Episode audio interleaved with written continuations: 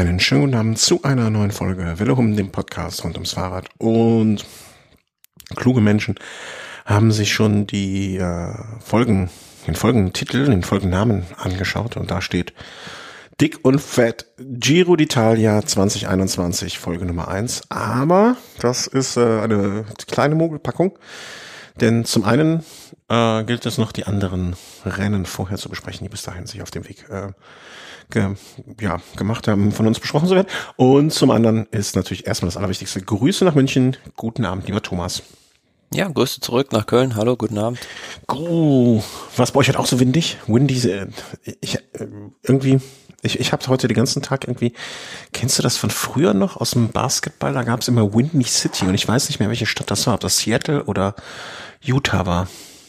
Hm, hm nee, äh, weiß ich auch nicht. Da bin ich ein bisschen, das ist ein paar, paar Jahre, ein paar Jahre alter mehr, ähm, machen dann den Unterschied. Aber wo wir bei Städten gerade sind, wir, wir haben, wir beide, also insbesondere wir beide, haben äh, eine E-Mail bekommen. Hm, erwischt dich jetzt kalt, ist nicht schlimm.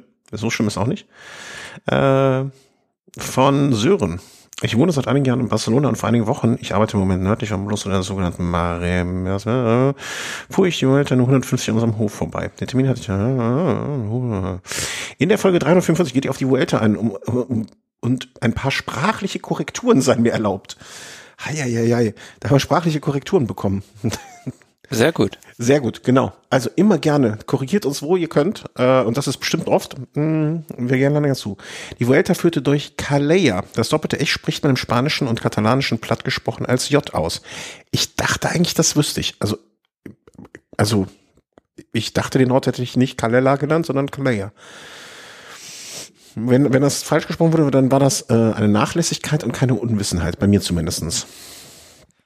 Ähm, die siebte Etappe hatte die klassische sieben Runden rauf und runter am Montjudic. Da bin ich auch überfragt, wie man den Ja, Berg da in aber- Barcelona ausspricht. Aber es wurde und Nachsicht geübt. Die Aussprache ist in der Tat blöd. Es gibt eigentlich keinen Deutschen, der das auf Anhieb richtig hinkriegt. Viele sind Jahre später damit auch noch überfordert. Deswegen finde ich das so. Er hat ein Sprachsample mitgeschickt. Äh, vereinfacht würde er sagen Montjuic. Schön ausgesprochen. Naja. Ähm, ich lasse das jetzt mal mit dem Sprachstempel einspielen, aber ich fand das, äh, die Idee alleine schon grandios. Vielen herzlichen Dank, Sören. Äh, hat mich sehr gefreut, vor allen Dingen, weil diese Gegend, also zumindest Barcelona, meine zweite Lieblingsstadt in Europa ist. Ähm, und äh, es gibt ja noch den anderen, den Damian, unser Damian oder Damien, weiß ich nicht, vermute Damian, äh, Hörer aus Barcelona. Also wir haben, wir haben eine Zuhörerschaft in Katalonien, das freut mich sehr. Das nur kurz als Feedback zur letzten Folge. Und dann können wir auch direkt losstarten, oder? Was? Aber ich weiß immer noch nicht, ob es sinnig war. Entschuldigung, ich habe sowieso so, so in Rage geredet. Hier war es heute nicht windig, nee. Also wir wurden davon noch verschont, es wird in der Nacht regnen. Ah, ja, ich, hier ganz groß. Also meine Frau meinte, so, so windig wie heute war es, hat sie es noch nie hier erlebt. Also die Gartenmöbel flogen durch die Gegend. Ui. Ja, ich las auch eben einen schönen Tweet, äh, der dazu sehr bezeichnend passt. Ähm, wenn man sowas sucht. Äh, der Sturm hat gerade eine Mülltonne auf die Straße geschoben und ein Autofahrer hupt, die am Be- vorbei, die an beim Vorbeifahren und ich weiß auch nicht, aber irgendwie fasst das Deutschland ganz gut zusammen. ja, au- ähm, das äh, ja passt so irgendwie. Gut, also wir bewegen uns jetzt noch in der Welt der Frühjahrsklassiker fast erstmal, um dann über eine Rundfahrt einzubiegen auf die das zweite große Highlight des Jahres. Wenn man die derzeitigen Frühjahrsklassiker, die ja jetzt so langsam zu Ende gegangen sind, ähm, als erstes Highlight so kom kompakt bezeichnen möchte.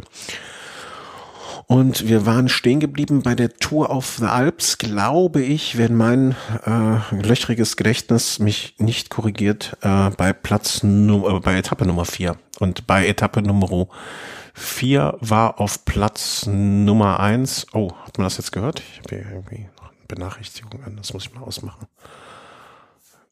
Hat man das gehört gerade, Thomas? Nein, Nein, nichts. Da, dann stürzt nur mich, dann ist nicht so schlimm. Ähm, wir waren bei Etappe Nummer vier und da war es so, um den kurz den Zwischenstand weiterzugeben, dass im Gesamtklassement äh, Simon Yates vor Pello Bilbao, vor Alexander Vlasov ähm, die Führung innehatte. Und es kamen nur noch Etappe Nummer fünf vor dem Abschluss und ja, was hat sich da noch getan? Nicht mehr, nicht mehr so richtig viel in der Gesamtwertung. In der Gesamtwertung nichts Großes mehr. Äh, wir hatten ja schon gesagt, wenn man es da nochmal probieren will, dann von weit weg. Mhm. Das gab es aber in dem Sinne nicht. Und ähm, ja, es kam eine kleine Gruppe durch, aus der sich dann am letzten Anstieg Felix Großschartner abgesetzt hat und äh, für das Team Bora Hans Grohe gewonnen hat. Ja. Ähm, ist, ist jetzt, also mittlerweile ähm, doch dann schon, naja, man darf jetzt nicht vorweggreifen, ne? aber Tour of the Alps, der wievielte Sieg ist das jetzt vom Team Bora? Eins? Ja, sie haben jetzt ein paar dieses Jahr mittlerweile schon, schon ja. eingesammelt. Ich kann also. mal gucken, in der in der Statistik äh, sind es eins, zwei, drei, vier, fünfter Sieg. Ja, also kann man, kann man jetzt schon mal ein bisschen beruhigter sein. Und ähm, ähm, ja, Großschartner wird jetzt auch so ein Fahrer, ne? Also hat jetzt, äh, hat er dieses Jahr, hat er nicht nach Vuelta Borges, äh, letztes Jahr, Tour of the Alps eine Etappe. Also sieht schon gar nicht so schlecht aus für ihn. Ne? Also er kommt jetzt so langsam gut rein, langsam rein ins Jahr. Ähm, und damit kann man dann aber auch hinter die Tour of the Alps ein, äh, ja, ein Siegelchen machen. Äh, es haben ja jetzt von Bike Exchange vor Pello Bilbao, Alexander Vlasov, es hat sich an der Gesamtwertung da eigentlich nichts mehr groß getan. Schönes Rennen, oder? Schöne Veranstaltung. Also diese fünf Tage, fünf, fünf Etappen Rundfahrt. Ähm. Wieder sehr gelungen, ja, muss man sagen. Also auch diese letzte Etappe darunter nach Riva del Garda war wunderschön anzuschauen. Mhm. Ja, also gut gemacht. Aber der nächste Schritt, äh, es, es folgte dann schon sobald da ähm, eine der nächsten Klassiker. Jedermann-Rennen bist du noch nicht gefahren, ne? Glaube ich. Nein, das bist du schon mal gefahren. Ja, ich, man muss aber auch ehrlich sein. Also, ne, ich bin die kurze Version da gefahren. Es gibt zwei. Mein Kollege Björn ist die lange Version gefahren, aber pff, ich bin vernünftig genug, so verrückt nicht mehr zu sein. Zumindest nicht im derzeitigen äh, körperlichen Zustand ähm, oder auch damaligen körperlichen Zustand, um genau zu sein, äh, dass ich mir das damals nicht zugetraut habe und ähm, meine Kräfte da. Ne, also ja, ähm, aber immer noch heißt das auch, wenn diese kürzere Version, da hat man ja auch den einen oder anderen Anstieg äh, mit dabei gehabt. Und das heißt ja nicht, dass das weniger Spaß machen muss. Ne? Nur, nur wenn man sich halt dann vielleicht nicht elf Stunden quält, sondern nur fünf oder sechs. das ist auch schon grotesk. Ja, aber es geht um die, äh, wenn ich richtig in Erinnerung habe, älteste, immer noch ein, das älteste immer noch stattfinden, ein Tagesrennen der Welt. Ähm, Lüttich, Bastogne Lüttich. Ja, ich Und, glaube, La Doyenne heißt ja, glaube ich, auch die älteste. Ja, ich kann es noch nicht aussprechen, deswegen, also ich sage es nicht. Ähm, und hat sie dich enttäuscht? Mm, nö, ich fand das Rennen sehr, sehr gut, äh, sehr animiert und war bis zum Schluss auch sehr spannend, vielleicht mit der einen oder anderen Überraschung mhm. ähm, und der einen oder anderen Enttäuschung, mit der man so nicht gerechnet hätte. Und auch so wie das Rennen verlaufen ist im Finale drin, fand ich es doch ziemlich überraschend, wie das da alles vonstatten gegangen ist. Also, ähm, ich weiß gar nicht, du hattest, war das jetzt die, ich glaube, ich, ich bringe das schon immer so durcheinander, weil wir auch oft auch so während dieser Rennen kommunizieren. Das war nicht die Geschichte, wo ich auf dem Spielplatz noch war, oder? Nein. Nee, das war da, wo ich eingeschlafen bin und sechs Kilometer vor Ziel, glaube ich, aufgewacht bin, ne? Kann das sein? Ja, ja, ja, ja. Also, um das mal so ein bisschen zusammenzufassen, das Rennen ging meiner Meinung nach so richtig los an der Redoute, Côte de la Redoute. Das ist so, ja, gute 30, 35 Kilometer vor dem Ziel. Und tut da weh. Das bin ich, glaube ich, auch gefahren, wenn ich mich richtig entsinne. Ja, zwei, zwei Kilometer mit 8,6 Prozent im Schnitt, aber teilweise richtig steile, fiese Rampen drin. Und mhm. da ging das Rennen so richtig los, weil äh, fand ich ein bisschen überraschend, dass da Ineos mit der kompletten Mannschaft alles auseinandergefahren hat. Und da hat man schon so gesehen, da waren vorne dann noch, ja, vielleicht sechs, sieben Mann bei, beieinander, vier Ineos-Fahrer oder so. Und dahinter war dann zu Primoz Roglic und Co. So ein, schon so ein kleines Loch. Und dann haben sie es ja im Prinzip auch ganz gut gemacht mit äh, Carapaz, der sich absetzen konnte, zeitweise. Um, aber ja, im Finale, wenn man dann auf das Endresultat guckt. Außer Spesen? ja, nicht viel gewesen, weil ja, Adam Yates dann, glaube ich, auf Platz 18 der, der beste Fahrer, das ist natürlich mm, Kwiatkowski. Nee, Kwiatkowski, Kwiatkowski auf 11, genau, mhm. ja. Der beste Fahrer, ähm, da wird mir mal wieder so nicht richtig klar, was die Ineos Klassiker-Taktik da war, ähnlich wie bei Mailand Sanremo, wo sie ja auch schon so eine Aktion gebracht haben, mit der ganzen Mannschaft das Feld kaputt fahren und am Ende springt nichts mehr raus. Aber ja, natürlich andere haben sich darüber so ein bisschen gefreut, weil Das Rennen Ja, wenn- wurde dadurch Wenn, wenn andere die, wenn andere aktiv sind, kann man sich, äh, muss man nicht selber seine Kohlen ins Feuer schmeißen, ne? So ist es ja, klar. Aber dadurch wurde natürlich auch, äh, wurden die anderen Mannschaften sehr dezimiert. Es war fast nur noch Mann gegen Mann im Finale und ähm, ja, dann an der Côte de Roche en Faucon, dem sogenannten Falkenfelsen, das ist so die letzte große Steigung fast, ähm, ja, kam es dann zum zur Entscheidung. Da, da hat sich eine Gruppe abgesetzt um Michael Woods herum, so Fahrer wie Primoz Roglic, fand ich ein bisschen überraschend. Und auch Maximilian Schachmann, der vorher ein sehr gutes Rennen fuhr, konnten da nicht mehr Mhm. folgen. Um, dafür aber, ja, wieder so ein Fahrer wie Valverde war dabei, Alaphilippe, Pogacar und Goudy. äh, Goudy und auch Mark Hirschi, sprich Team UAE Emirates, die waren da noch zu zweit in dieser Gruppe und haben das dann im Finale sehr, sehr intelligent gespielt. Mhm. Ja, und ich, ich hatte zu dem Zeitpunkt dachte ich noch, oh, Valverde, bitte, bitte, Daumen gedrückt, Daumen gedrückt. Aber auf der Zielgeraden war es dann ähm, irgendwie doch relativ schnell ein, eindeutig, dass das auf, äh, zumindest so drängte sich mir der Aufdruck auf einen Zweikampf zwischen Pogacar und Alaphilippe werden wird. Also ich, das, ich, ich sah Valverde schon relativ schnell da nicht mehr die Kohlen aus dem Feuer holen. Ja, es kam dann zum, zum Sprint dieser äh, Sechsergruppe und was ich nicht verstanden habe, ein Fahrer wie Valverde mit all seiner Erfahrung fährt den Sprint von, Von vorne vorne. an. Ja. Ja, das habe ich so nicht richtig nachvollzogen. Ähm, Ich habe hinterher auch überall gelesen, ja gut, bei Amstel Gold Race hat das auch so gemacht, da wurde nur von Matthews dann noch abgefangen, aber ich weiß nicht, ob das die richtige Option war. Ich habe mich halt gefragt, warum, also an Erfahrung mangelt es ihm jetzt nun wirklich nicht, ne? Also der könnte ja Pogacars Opa fast sein. Aber ähm, für mich war das so ein bisschen so nach dem Motto, wenn ich mich nur dranhänge, das, war so, hm, ich versuche von vorne, damit vielleicht sind die anderen noch schwächer als ich. Also ich finde immer dieses von vorne fahren ist oftmals nicht das, um, entweder man ist für sich extrem stark ähm, oder man sucht sein Heil sozusagen noch so ein bisschen in der Flucht vielleicht. Ich glaube, es war so, dass er fühlte sich nicht so stark, wollte den anderen das aber suggerieren. Ich weiß es nicht. Es war auf jeden Fall do- doof gelaufen, aber immerhin ne, 260 Kilometer Rennen äh, in 41 noch äh, Vierter geworden und hätte auch durchaus mit dem Podium noch ausgehen können. Also insofern, Ja, à la Bonheur. ja, also Und ähm, so in einem normalen Sprint oder beziehungsweise man muss eigentlich sagen, für Alaphilippe war es wieder enttäuschend, nachdem er im letzten Jahr zu früh gejubelt hat, dieses Jahr wieder geschlagen, aber wirklich äh, ja Mann gegen Mann im Duell gegen Pogacar. Und ich hätte gedacht oder würde sagen, in einem normalen Sprint nach 140 Kilometern gewinnt Alaphilippe neun von zehn Sprints gegen Pogacar, aber so ein Sprint nach 260 Kilometern und mit so vielen Höhenmetern ist dann noch was anderes. Ja, hatte ich auch so ein bisschen, man, man, man hätte ihm fast die Daumen drücken wollen. Aber äh, Pogacar hat es einfach gut gemacht und da, da kann man dann auch nur sagen, okay, dann hat er halt der Bessere gewonnen an dem Tag.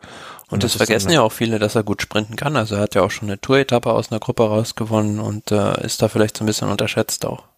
Ja, ja, auf jeden Fall. Aber äh, sch schönes Ding, also grundsätzlich äh, alles gut gelaufen. Ne? Bora Hansgrohe mit dem neunten Platz dann von Schachmann wahrscheinlich nicht uneingeschränkt zufrieden. Aber mh, manchmal läuft's halt nicht, so wie man sich's vorstellt. Ne? Und ähm, ja, dass dann der glorreiche Abschluss äh, oder der Erstmalabschluss für die Klassiker, es fehlt uns ja noch Paris-Roubaix. Das dann im Oktober, glaube ich, ne? Was ist der 3. Oktober? Oktober wird's nachgeholt, ja. Ist nachgeholt. Und ähm, vielleicht mal, wer sind so die Sieger von dieser halben oder dreiviertel Klassiker des Saison, würdest du sagen? Wenn man jetzt nur die großen und vielleicht noch Austrada Bianchi. Sieger würde ich sagen, der König Quickstep natürlich wieder, die ja doch vieles wieder abgeräumt haben. Verlierer, pff, tue ich mich so ein bisschen schwer mit, da richtig einen rauszupicken. Also ja, vielleicht, Es vielleicht gibt zu viele Verlierer, also es gibt zu viele, zu, ich finde, es haben sehr viele, es haben sehr wenig Teams geglänzt und das war so in der Spitze eine hervorragende Klassikersaison, aber in der Breite sind noch ganz viele Teams komplett untergegangen. Also, weißt du, der, der, der mir fällt jetzt gar nicht so ein spezielles Beispiel ein, aber so ein Drecksacker Fredo, hat man da irgendwo was mitbekommen? Mm, Nicht so richtig. Also wenn ich aber noch andere Teams angucke, beispielsweise Team Jumbo Visma, hätten die nicht Wout van Aert, hätten die auch nichts, nichts gerissen. Und äh, ja, wie wir es schon so ein bisschen angesprochen haben, Team Ineos, Ineos. natürlich auch, Ja. die sich oft ja viel Aufwand betrieben haben für wenig Ertrag. Vielleicht haben die auch einfach nur viel trainiert für die Rundfahrten. Ja, vielleicht haben die gedacht, man kann so einen Klassiker wie eine Rundfahrt von äh, angehen. Ja, man kann es ja mal versuchen. Und am Ende des Tages, mein Gott, ey, das wird denen auch fast egal sein. Glaub, also nicht egal wird es nicht sein, ne? aber am Ende des Jahres, wenn sie eine Abrechnung machen und haben zwei Grundtouren gewonnen, dann ist das ja egal, dass sie jetzt bei Lüttich, Bastogne, Lüttich da ein bisschen verkackt haben. Das ist dann für die auch nicht mehr wichtig, gehe ich von aus. Ja, ja, ja. Ähm, das war also Lüttich, Bastogne, Lüttich und ich, für mich ist immer so nach den, so damit, dass vielleicht so die ersten 20, 30 Prozent der Saison vorbei. Wenn diese Klassiker vorbei sind. Also dann geht's, geht's in den nächsten Abschnitt und die Tour de Romandie ist mit Sicherheit, mit Sicherheit schon ein Teil dieses neues Abschnitt, dieses neuen Abschnittes und da gibt es meiner Meinung nach ein paar Sachen zu berichten, ähm, die, die, wo wir gedacht haben, okay, dafür kann man es jetzt dann doch nochmal in diese Sendung, die eigentlich Giro geprägt wird, aufnehmen. Ähm, fangen wir an mit insgesamt fünf Etappen, also genauso wie die Tour of the Alps, ähm, gleiche Streckenlänge, auch ein hochkarätiges, hochkarätige Besetzung. Fangen wir an. Äh, erster Prolog. Ich meine, wenn, wenn du einen Prolog hast und hast John Dennis dabei, dann ist der immer jemand, der oben irgendwie auf dem Treppchen möglicherweise stehen wird. Dass er aber noch seine zwei Mannschaftskollegen am Ende des Tages da mit auf dem Treppchen stehen hat, das kam jetzt nicht komplett unerwartet, aber auch nicht, man hätte jetzt auch nicht drauf gewettet. Ja, Ineos hat da wieder gezeigt, was sie im Zeitfahren drauf haben. Rowan Dennis vor Garen Thomas und Richie Port. Ähm, man hatte schon so ein bisschen die Befürchtung, dass es am Ende im Klassement der Rundfahrt vielleicht auch so ausgeht. Aber es war dann am Ende nicht der Fall. Aber ja gut, es war auch jetzt kein mega langes Zeitfahren, also ein kurzer Prolog, vier Kilometer und zum Schluss ging es dann noch ein bisschen bergauf, genau das, was die drei halt gut können. Mhm. Ja, danach Cava, Cavagna, Stefan, ich kann es immer noch nicht aussprechen, Bissecker? Bissecker. Bissecker. Ja, du bist ja auch aus dem Süden. Also du bist nicht aus dem Süden, aber du bist ansässig im Süden. Du bist genau das Gegenteil von aus dem Süden. Die Schweiz ist doch nochmal ganz was anderes. Ja, aber du bist schon nah dran. Da müssten wir den Christoph vom ähm, na, Rennradblock nochmal befragen. Ähm, ja, äh, damit hatte sich Ineos dann natürlich äh, wenig überraschend die Mannschaftswertung und das Geld und das für Liedertrikot äh, für diese Rundfahrt auch erstmal gesichert. Ähm, keine Frage. Äh, zweite Etappe ging es dann schon ein bisschen mehr zur Sache oder anders zur Sache. Und an dem Tag hat sich dann das Team Bora Hans Grohe nicht nur gefreut, weil sie die Etappe gewonnen haben, sondern auch irgendwie so gefühlt, dass äh, Sagan mal wieder gewinnen kann. Ja, es war so die einzige, also Ägle nach Martigny, also vom Sitz der UCI ging es da los. 168 Kilometer war so gefühlt die einzige Chance für Sprinter bei der Rundfahrt. Mhm. Äh, aber auch nicht so, so, so komplett flach, ne? Da waren schon so, so. Da waren schon zwei ordentliche Berge mit dabei. Also man sieht da 2,7 Kilometer mit 7 Prozent und 2,1 Kilometer mit 6,2 Prozent. So, ja, vor, was sind das, äh, 23 Kilometer vorm Ziel war da die letzte Bergüberfahrt. Mhm. Von daher hatten da die Sprinterteams noch genügend Zeit, sich wieder zu sortieren und ja, Peter Sagan war auch da der große Favorit, weil er so auf dem Papier der schnellste Mann war bei der Rundfahrt und ähnlich wie bei Katalonien-Rundfahrt ist er der Rolle auch gerecht geworden. Mhm. Ja, also. Ich würde jetzt nicht behaupten, er ist schon wieder so in der Form, dass man ihn bei jeder äh, Grand Tour, wo er startet, dann äh, der Abonnement-Sieger sein wird. Aber ich denke, alleine schon für den Kopf ist das ganz gut, da mal wieder was abgesandt zu haben und mal wieder eine Sprintetappe gewonnen zu haben. Ähm, insbesondere für so, für so Gemütsfahrern ähm, mit Sicherheit keine, kein Fehler. Mm, dann kam die zweite Etappe, wo du sehr schön beschreibst, also manchmal schreibst, also ich, ich gucke ja nicht alle Etappen, die wir hier besprechen, das muss man mal direkt vielleicht auch mal so sagen zwischendurch. Guck mir vielleicht Zusammenfassungen mal an oder lese mal hier was darüber. Aber hier hast du es so schön schon formuliert, dass man schon aus der Überschrift, die der, also angenommen, dass wir dieser diese Besprechung dieser Etappe wäre ein Zeitungsartikel und das für die Überschrift, bräuchte man den Rest eigentlich gar nicht lesen, weil man weiß schon, was passiert ist. Gobrelli, der letzte überlebende Sprinter. Ja, es war auf der Etappe so ein bisschen komisch, weil ähm, Ineos wollte das äh, Führungstrikot verteidigen, beziehungsweise keinen wegfahren lassen und Rowan Dennis ist dann an diesem Anstieg da, der da der letzte vor Ziel war, also wie weit war das noch von da 142 ja so 23 30. Kilometer, ja. ja, 30 Kilometer gut vor Ziel fast, ähm, war noch ein 8 Kilometer Berg, da wollten die keinen wegfahren lassen. Und so haben die halt so ein gleichmäßiges Tempo gefahren, dass dann Colbrelli noch mitgekommen ist über die Gruppe. Und ja, auch in der Abfahrt hat keiner aufgrund des Gegenwinds so richtig attackiert und ja, der lässt sich da nicht zweimal bitten, da so ein Geschenk anzunehmen. Und Ron Dennis ist dann als letzter dieser Gruppe, also 36. ins Liedertrikot geschlüpft an dem Tag. Also, also ja. das behalten natürlich. Also fand ich nur jetzt so äh, als letzter in der Gruppe dann das Liedertrikot so verteidigt. Ähm, mit, mit die da so reinmarschiert sind. Also und um, im Prinzip hat dann auch nur Patrick, wie spricht man ihn aus? Bevin? Bevan? Bevan? Bevan, Englisch. Ne, ist dann äh, auf den zweiten Platz nach vorne, während Jonah Thomas, Richie Port beide einen Platz runter gegangen sind. Ähm, aber ansonsten, glaube ich, kann man bei der Etappe oder muss man bei der Etappe auch nicht so viel sagen. Die nächste Etappe, da hat's Klatsching gemacht, sag ich mal vorsichtig, ohne, ohne auf Details einzugehen. Ja, also ein vom Regen geprägter Tag rund um den äh, Lac du Neuchâtel, also den Neuchâteler See da. Äh, in der Nähe waren die die ganze Zeit unterwegs auf einem Klassiker-ähnlichen Parcours, 168,7 Kilometer. Und äh, ja, es hat geschüttet wie aus Eimern den ganzen Tag. Vorne war eine kleine Gruppe mit Stefan Küng, die da im Finale auseinandergefallen ist. Ja, und Stefan Küng, als der noch vorne war, ist da in der Abfahrt, ja, wie soll man sagen, also wenn du einmal auf, auf Wasser rutscht, ja. dann ist das wie so eine Billardkugel, ist ja. der da durch die Gegend geschossen. Ähm, das ist aber jetzt mal unter uns, das ist nicht das Entscheidende bei der Etappe, oder? Wir wissen mal, wovon wir sprechen. Du hast, äh, also über Summen reden wir nicht, das ist unwichtig. Aber wann hast du schon darauf getippt, dass Marc Soler diese Etappe gewinnen wird? Während der Etappe. Ach, während der Etappe noch. Ich dachte, du hättest das mal wieder Wochen, Monate vorher gemacht. Nein, nein, äh, aber ich habe ja ähm, im Kopf gehabt, dass Marc Soler, letzte Vuelta, ist ja das Paradebeispiel, äh, so Abfahrten generell sehr gut runterkommt und wenn dann auch noch schwierige Bedingungen sind, das hat man da mal auch gesehen bei der letzten Vuelta, ist er einer der besten und ja, mhm. ist halt einer, auch vom Potenzial her einer der besten Bergfahrer bei der Rundfahrt und warum sollte der das nicht probieren? Genauso kam es dann auch. Ähm, Favoritengruppe hat, haben sich alle angeguckt. Max Soler hat sein Herz in die Hand genommen. Keiner ist hinterhergefahren, beziehungsweise nur Jon Isagire und äh, der ist da die Abfahrt runtergebrettert im Regen wie kein zweiter und hat einen kleinen Vorsprung ins Ziel gerettet.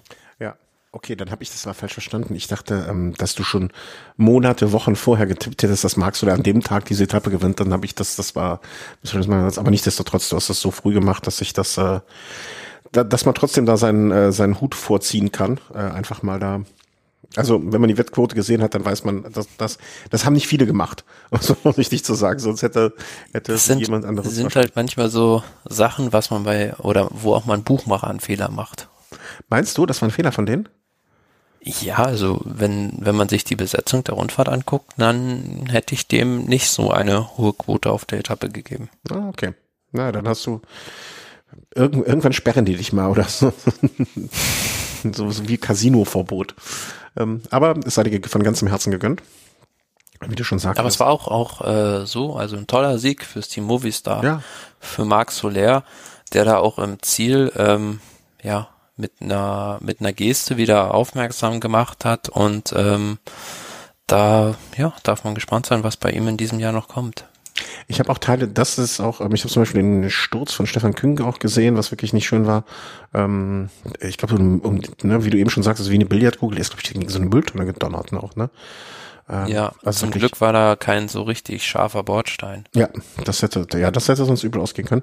Und ähm, ja, äh, widrige Verhältnisse nennt man das dann, glaube ich, ähm, die ja auch an anderen Tagen noch eine Rolle spielen sollten. Ähm, ja, aber an dem Tag hat äh, Marc Soler damit mit dem Sieg auch die Gesamtwertung übernommen. Und von Rowan Dennis, der übrigens äh, auch gestürzt ist an dem Tag und deshalb 22 Positionen gepurzelt ist in der Gesamtwertung. Ah, das hatte ich nicht. Also ich hatte mich, hatte es mir schon sowas gedacht oder dass er einen rabenschwarzen Tag hatte aufgrund des Ergebnisses, aber das hatte ich so nicht gesehen. Ähm, rabenschwarzer Tag, gestürzt, das sind alles irgendwie so Sachen, die man im Hinterkopf behalten sollte, bei der, wenn man die Tore der Romandie noch äh, weiter betrachten möchte. Ähm, denn so etwas gab es dann noch und mal. Und zwar am Tag vier dieser Rundfahrt. Und da hattest du mir auch gesagt, äh, das war am Samstag, richtig? Ich glaube schon. Richtig. Ja. Ne, äh, auf jeden Fall gucken, ähm, äh, weiß gar nicht mehr wortwörtlich, was du gesagt hast, ne? aber hier äh, spektakulär heute und so weiter. Einschub. Ich, äh, für die Leute, die den Velo Snack nicht hören, ich bin jetzt auch äh, stolzer Besitzer eines Smart Trainers und äh, gucke hier ab und zu mal rum.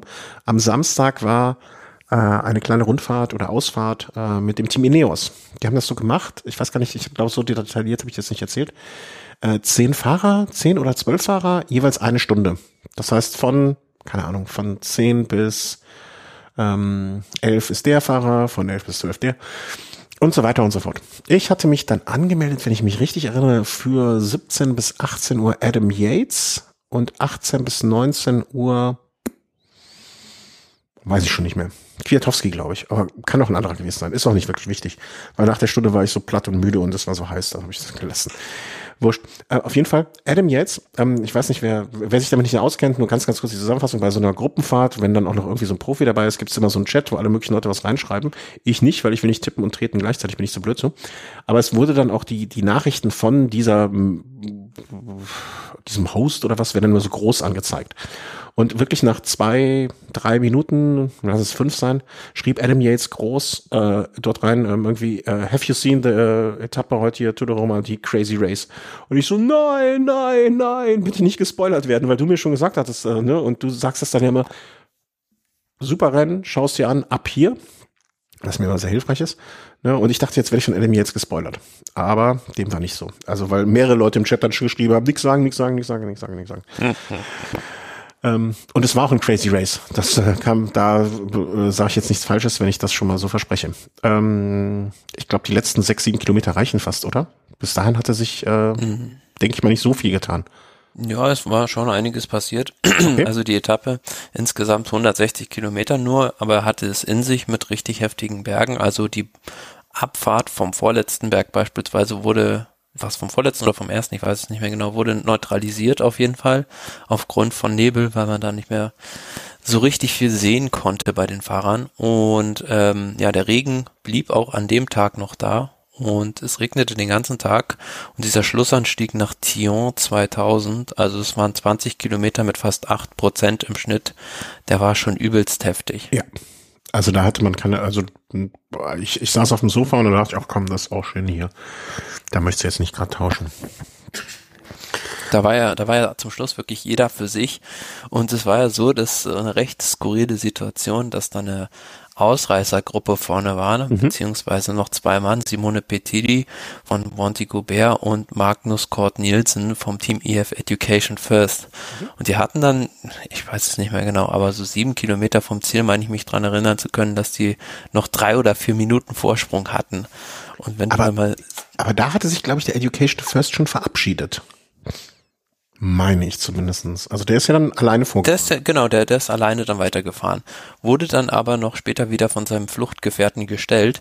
Und wie gesagt, er hatte noch einen sehr, sehr großen Vorsprung da und da dachte man schon, weil er dann virtuell auch die Gesamtwertung anführte, ja, warum unternimmt denn hinten keiner was? Mhm. Aber diese letzten Kilometer waren einfach so hart, der kam dann am Ende mit fast sieben Minuten Rückstand rein. Äh, für mich war das so ein komplett, äh, also als wenn er sein Rad in die Ecke stellen wollen hätte. Also der hätte auch zu Fuß weitergehen können, was ja andere auch so hätten wie können. Ich, so wie ich so wie ich sehe, hatte der wahrscheinlich einen Hungerast, weil er relativ panisch, sage ich mal, so vier Kilometer vom Ziel äh, noch was gegessen hat. Mm, okay. Ja, auch irgendein Gel habe ich auch noch gesehen, dass ich irgendeiner reingepfiffen ist. Offen Kann natürlich sein. Andererseits, ne, ja, also Hungerast, ich, ich weiß nicht, hattest du das mal? Ähm, ja. Ich hatte das auch einmal, ne? Ach stimmt, war das was? Nee, das war der Timmer, glaube ich, der dann irgendwelche Birnen und Äpfel vom Baum gepflückt hatte. ne, ne, geht halt nicht mehr viel, ne? Du kannst halt nur noch so auf, auf lowest Level weiterfahren, aber kann natürlich sein, ne? Aber das war wirklich ein Einbruch sondergleichen. Ich war auch so komplett konsterniert. Also ich sah den, ähm, ich sah den schon durch eigentlich, ne? Weil er hatte seinen mhm. Ausreißerkollegen ja schon abgehängt und da hätte ich niemals drauf gewettet, dass äh, der ihn noch überhaupt einholt. Aber dass das alles sich nochmal dreht auf den letzten sechs Kilometern, äh, kam für mich schon sehr, sehr, sehr überraschend. Und ähm, wie hieß er nochmal? Simone Betili, ne? Der war das doch, der aufgeholt hat dann wieder, ne? Genau, selbst der kam ja mit zwei Minuten 20 Ja. Rückstand am Ende ins Ziel. Ja, der so hat sich auch nochmal richtig eingefangen. Ja. Das, Es war, war einfach eine Kombination, glaube ich, aus diesem richtig schweren Anstieg und diesen üblen Wetterbedingungen an dem Tag, äh, die da einfach so ausgesiebt haben. Man sieht das auch, finde ich, so ein bisschen am Ende an der äh, Reihenfolge unter den Fahrern, die vorne waren bei der Etappe. Also beispielsweise einen Richie Port hätte ich weiter vorne erwartet oder auch so ein Wilko Keldermann, aber ich glaube, den hat einfach die Kälte so zugesetzt, dass die da ja damit gar nicht klarkamen. Als ich, als die Gruppe dann sich äh, wieder nach vorne gearbeitet hat und einzeln, ne, und äh, naja, es ist auch nicht so richtig, wenn man das so ausdrückt, sich die Gruppe vorgearbeitet hat, ne? Weil es waren ja dann auch immer Einzelkämpfer irgendwo. Kam es dann aber irgendwann zu der Situation, dass Gerard Thomas mit Michael Woods zusammen sich ein bisschen abgesetzt hat. Ja, genau. Michael Woods war vorne raus und dann kam Garen Thomas von hinten äh, rangefahren, noch mit äh, Ben O'Connor und am Anfang auch noch Faust Thomas Nader. Die konnte er dann aber abschütteln. Und die beiden, Michael Woods und Garen Thomas, beziehungsweise Garen Thomas war da die treibende Kraft, fuhren gemeinsam in Richtung Ziel. Und ja, dann kam es zu ja, besagter Szene, die wahrscheinlich jeder Radsportfan schon gesehen hat mit Garen Thomas kurz vorm Ziel. Der, der Meme-Generator des Jahres bisher für mich im Radsport, also was ich da alle schon gesehen habe. Ähm, wie hat das gemacht? Also ich, ich so ganz genau weiß ich es auch nicht. Ich habe jetzt auch noch keine Erklärung, die mich zu hundertprozentig davon überzeugt hat, dass es richtig ist. Es sah einfach nur aus, als wenn sein, also vielleicht hat er nach rechts angetreten und nach links ist sein Rad weggeflogen. Äh, seine Brille flog durch die Gegend und Gerard Thomas lag auf dem Boden auf einmal. Also so Ja, aus dem Sehr Nichts. skurril, also das habe ich so der Form auch noch nicht gesehen. Ich glaube, er wollte einfach schalten und hat dann die Hand nicht mehr an den Lenker bekommen dazu und äh, ist gleichzeitig angetreten. Ähm, es, es gibt ja noch dieses alte, ich weiß nicht, du kennst es ja auch noch, mein Video, das Video von mir, wo ich mal gestürzt bin. Ich habe Parallelen gesehen. Also ich, ich, ich fühle mich eins mit Thomas. Die Wetterbedingungen waren ähnlich, aber ich glaube, damals war es noch schlimmer. Also von daher Ja, kannst ja. du dir da noch was, noch was ans Revier heften. The G and the Hoff, ähm, Brüder im Geiste. Und bei meiner England-Affinität, beziehungsweise, was auch. Ja, äh, also ganz schlimm, ganz traurig. Äh, Nicht schlimm, sondern traurig eher. Also Pech, Pech, Pech, Pech. Ähm, noch mehr Pech war, dass er nicht mehr aufs Rad kam eigentlich. Also Ja, hat er versucht, dreimal aufzustehen irgendwie und ich habe ja auch gesagt, also wenn er schlau gewesen wäre oder ja, kannst du gar nicht so schnell schalten, in dem Moment wäre er die letzten 50 Meter einfach gelaufen, das wäre schneller gewesen. Da muss ich, habe ich aber noch eine Regelwerkfrage. Muss man denn, das weiß ich nicht mehr, das habe ich mich danach noch gefragt, muss man mit Rad oder kann man auch einfach so laufen? Durchs Ziel. Da bin ich auch überfragt, aber ich glaube, äh, man muss schon mit dem Fahrrad übers Ziel kommen. Ja, ne? Also da- das wird ja dann, ähm, also ich, es wird ja auch der Vorderreifen. Also er hätte das Rad, aber trotz nichtsdestotrotz hätte er es geschoben, wäre er zumindestens Zweiter geworden und nicht Dritter sogar noch hinter Ben O'Connor, der wahrscheinlich auch sich gedacht hat, was ist denn hier los? Also der muss sich auch schrecklich schlapp gelacht haben, eigentlich innerlich zumindestens. Ähm, Ja, also das Worst-Case-Szenario wäre ja gewesen, wenn Garen Thomas da auch noch Michael Woods abgeräumt hätte. Dann hätte Ben O'Connor auch gedacht, heute ist Weihnachten und Ostern zusammen. ja, das stimmt. Ja, aber dafür waren die, glaube ich, ein bisschen zu weit auseinander. Ne? Also äh, viel schlimmer hätte ich noch gefunden, wenn er hinten noch äh, aus Versehen bei seinen wirklich ähm, etwas skurril wirkenden Versuchen, auf sein Rad wiederzukommen, wenn er noch ähm, Michael Woods irgendwie vom Rad geholt hätte oder so. Das wäre ja, äh, Quatsch, ähm, O'Connor vom Rad geholt hätte, das wäre noch äh, unter, also, ja, unterhaltsam ist auch nicht so richtig, ne? Also tragisch, tragisch komisch wäre das gewesen. Naja, aber letztlich ist ja die Sache für Garen Thomas noch ganz gut ausgegangen. Ja. Er hat zwar die Etappe nicht gewonnen, aber ähm, ja, im Gesamtklassement hat es ihm jetzt nicht so viel Zeit gekostet. Genau. Ich, ich glaube auch nur deswegen kann er ähm, so entspannt damit umgehen und sich selber auch ein bisschen darüber lustig machen, was da passiert ist. Also ich habe da auch bei Instagram irgendwelche Bilder gesehen von ihm, wo man dann sagt, okay, ähm, ein bisschen, also das macht ihn ja auch sympathisch, da diesen Humor sich selber gegenüber zu haben. Was natürlich aber dann, muss man auch sagen, einfach ist, wenn man die Rundfahrt gewonnen hat. Ja, genau. Dann am letzten Tag gab es noch äh, ein Zeitfahren von Fribourg nach Fribourg, 16,19 Kilometer. Auch, also sehr kopiertes Gelände Mhm. und wieder fand ich mit sehr skurrilen Wetterbedingungen. Also die erste Gruppe beispielsweise hatte da komplett trockene Bedingungen und im Finale, als dann die letzten Starter waren, da waren bei welchen, also es muss ganz lokal gewesen sein, plötzlich ein Hagelschauer und im Ziel schien die Sonne. Also sehr, sehr wundersam. Ja. Aber am Ende des Tages ist es, glaube ich, wenn man das Gesamt, also ne, Cavagna vor Stefan Bissiger äh, von Gerard Thomas, äh, wie heißt der mit Vornamen? Jetzt habe ich mich wieder verklickt, war Finn Wilder. Ähm, also so richtig die Falschen sind da auch nicht vorne gelandet, das muss man auch sagen. Nö, auch so eine Entdeckung der Rundfahrt Ilan van Wilder. 20 mhm. Jahre erst, also das nächste Talent vom Team äh, DSM war auch schon jetzt die letzten beiden Jahre da unter Vertrag und ähm, die machen sich das so ein bisschen zu so einer Nische, gute Talente auszubilden und die dann ja irgendwann abzugeben. Marco Brenner auch bei der Rundfahrt am Start, muss man sagen, hat sich auch formidabel geschlagen an dem Tag im Zeitfand, Platz 25. Sehr, sehr gut am Ende so einer Rundfahrt, äh, ja, zeitgleich mit Toni Martin. Ja, ja, klar. Und äh, wenn man jetzt sich das mal anschaut, ähm, Van Wilder, äh, wenn man nur die Jugendwertung an sich anschaut, Dritter in der Jugendwertung bei der Tour de Romandie, ähm, bei der Baskenland-Rundfahrt Achter in der Jugendwertung, bei der Settima Internationaler Copia Bartini Vierter der Jugendwertung. Na, also unter diesen Jugendlichen ist das schon eine, ich will nicht sagen eine große Nummer, aber schon jemand, der, mal, der wiederkehrend gute Ergebnisse liefert, ne, und nicht so ein One-Hit-Wonder. Ähm, ja, sehr schön. Also gute, gute Wahl getroffen dort bei, DS, bei DSM. Aber dieses Zeitfahren war wieder äh, eine Machtdemonstration von der König Quickstep. War schon fast irgendwie klar, dass die den Sieger stellen werden oder zumindest einen haben von denen, äh, die da ganz vorne reinfahren. An dem Tag war es Remy Cavagna, der in diesem Jahr auch im Zeitfahren nochmal einen Sprung nach vorne gemacht hat und ähm, ja, hat vor Stefan Bissegger und vor Garen Thomas gewonnen. Genau. Und damit kommen wir dann zum Gesamtklassement. Eben schon erwähnt, Gerard Thomas vor Richie Port, daher Team Ineos Profis. Äh, anscheinend können sie nur Rundfahrten äh, vor Fausto Masnada vom The Conic Quickstep, Max Soler, Michael Woods und so weiter und so fort. Schönes Ding, kuriose Szenen, ähm, viel zu erzählen. Ähm, also machen wir einen Knopf dran. Das war die Tour de Romandie. Immer wieder ein schönes Erlebnis. Diese Rennen stehen an. Das äh, die ständige Rubrik, der ich jetzt eine Kapitelmarke geben muss. Das Offensichtlichste lassen wir an der Stelle noch mal außen vor. Ähm, wir sind jetzt angekommen am 2.5. Eieiei, ich muss noch meiner Schwester gratulieren. Ähm, 8.5., 30.5., Giro d'Italia, 30.05., 6.06. Kriterium de Dauphiné und dann 6.06., 13.06. Tour de Suisse.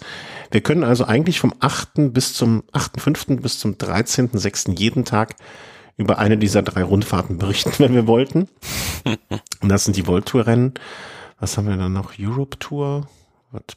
Ja, also diese Woche vielleicht noch ganz spannendes Rennen, was jetzt äh, startet, ist die Algarve-Rundfahrt, die mhm. ähm, verschoben wurde. Normalerweise findet das ja im Februar statt, das Rennen.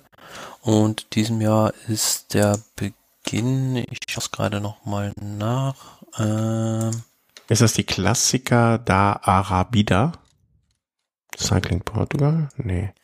Das sind Volta Algarve en Bicicleta. Ähm, geht los am 5.5., also heute ist vierter, fünfter Tag der Aufnahme, also morgen schon. Mhm. Und ja, sind schöne Etappen dabei. Äh, jetzt auch eine Gegend, die du vielleicht ein bisschen kennst. Ich kenne sie auf jeden Fall. Diesen Alto da vorher, der da immer gefahren wird, dieser Schlussanstieg, den habe ich im letzten Jahr im Urlaub auch mal angeguckt. Wunderschöne Gegend und äh, mit Sicherheit auch zum Radfahren sehr attraktiv. Absolut. Also ich habe auch, also jetzt mal von, so, von diesen typischen Fahrrad-Hotspots, ne, wo man dann vielleicht mal A, entweder selber mit dem Rad unterwegs ist oder B, einfach weiß, dass man da viele Fahrradfahrer trifft, war ich wirklich überrascht, wie viele Leute da unterwegs waren. Und auch ähm, immer mal wieder einzelne Fahrer, wo ich durchaus den Eindruck hatte, das sind jetzt Profis, die hier irgendwie Trainingslager machen oder, oder Training. Ich weiß gar nicht mehr, wann, wann waren wir letztes Jahr da? Also du warst ja, wir haben uns ja fast überschnitten. Im September. Genau, ne, also so am Ende der Saison da irgendwie noch, keine Ahnung, vielleicht auch so ein bisschen Erholungsurlaub oder sonst was gemacht haben, unterwegs waren oder sich noch auf irgendwas vorbereitet haben. Also sehr, sehr schöne Gegend, kann man nur empfehlen. Ja, und in diesem, diesem Jahr auch die Starterfeld natürlich ganz gut besetzt. Also beispielsweise Leonard Kemner ist dabei, Sam Bennett ist dabei, Pascal Ackermann. Also ja, gute Fahrer dabei. Ja, wen haben wir noch? Ich blätter mal durch. Na, okay, unten kommen dann eher so die ähm, Sosa von Ineos. Ist eine Rundfahrt, haben seine Chance. Und Rui Costa natürlich von UAA. Ja, also immer mal ein Auge darauf haben. Die Vuelta a la Algarve en Bicicleta. Schöne Gegend. Kann ich nur ans Herz legen. Aber ich denke, wir sollten über den, wie sagt man so schön, den Elefant im Raum sprechen. Und das ist heute mehr als sonst so ähm, ein Rennen, und zwar der Giro d'Italia 2021. Erstmal, das Wichtigste, glaube ich, was ich sagen muss, hip hip hurra, dass er so stattfinden kann. Zumindestens Stand heute, ne, also 4. Mai. Ich glaube nicht, dass ich dann, äh, oder ich bete, hoffe, na, beten tue ich nicht, aber ich hoffe sehr inständig, dass bis, äh, bis Samstag da nicht noch irgendetwas dazwischen kommt, was uns die Laune versaut. Aber gehen wir einfach mal davon aus, dass es nicht der Fall ist. Und das bedeutet, dass am Samstag die wievielte, ich muss jetzt mal nachgucken, sehr oft, sehr oft. 104. Äh, Edition. Die 104. Äh, Edition. Das heißt, wir haben ja damals auch die 100. Giro schon hier besprochen. Hm. Erinnere ich gar nicht mehr, aber es wird wohl stimmen. Ja, die 114. Giro d'Italia startet am kommenden Mond, äh, Quatsch, Samstag in Turin mit einem 8,6 Kilometer langen flachen Prolog. Ja, und dann geht's einmal durch Italien und äh, man weiß dann irgendwie 22 Tage später, wer gewonnen hat. So, so stellen wir uns das vor. Ja, ja. so, so, ungefähr. Ist eigentlich ähm, eine einfache Geschichte, ne? So ein Radrennen ist eine einfache Nummer. Es ist äh, aber, ja, durch die Länge ist dieses Zeitfahren in Turin schon eine Etappe, 8,6 Kilometer ist dann kein Prolog mehr, aber ähm, es ist einfach tellerflach, ähm, ja, quer durch Turin, beziehungsweise fährt er entlang des Flusses einmal hin, einmal zurück und dann weiß man dann auch schon, wer da zum ersten Mal äh, die Maglia Rosa überziehen darf. Mhm. Was wieder schön ist, ich glaube, das war im vergangenen Jahr auch schon so und ich habe mich im vergangenen Jahr schon furchtbar darüber aufgeregt, dass auf der Giro-Seite, also ich kann nicht mit dem Safari-Browser, den ich sonst eigentlich primär benutze, kann ich nicht umstellen von Italienisch auf Englisch. Und auf dem, mit dem Chrome auch nicht. Bin ich zu blöd dazu? ich weiß nicht, ich kenne mich mit äh, Apple nicht aus. Ja, aber du, welchen, welchen Browser benutzt du jetzt da an der Stelle? Den Firefox wahrscheinlich, ne? Hier, zu ja. Hause? Ja. Äh, Opera. Opera. Muss ich jetzt in Opera. Aber es kann doch nicht sein, dass ich nicht die Sprache ändern kann was machen die denn da? Gibt's, gibt's die nur auf Italienisch? Nee, normalerweise gibt's diese Seite auch auf Englisch. Ja. Aber wenn du äh, die, also schneller durch die Etappen oder eine bessere Übersicht haben willst, das finde ich immer noch bei Pro Cycling Stats am übersichtlichsten. Okay, aber ich, ich möchte gerne auf die Originalseite zurückgreifen und das geht nicht, weil vielleicht kann ich, vielleicht kann ich den austricksen, wenn ich jetzt einfach eine andere Seite aufmache Magliosa. Da, da kann man doch oft irgendwie nur so ein Slash, äh, it, slash, slash. Das gibt's doch nicht, dass die Seite nur auf. Ah, ah, jetzt hat sich kurz gezeigt. Ja, jetzt habe ich's. Ah, Gott sei Dank. Ist ja auch gut, wenn wir zwei Quellen haben, ne? Dann, dann äh, vertrauen niemals einer Quelle.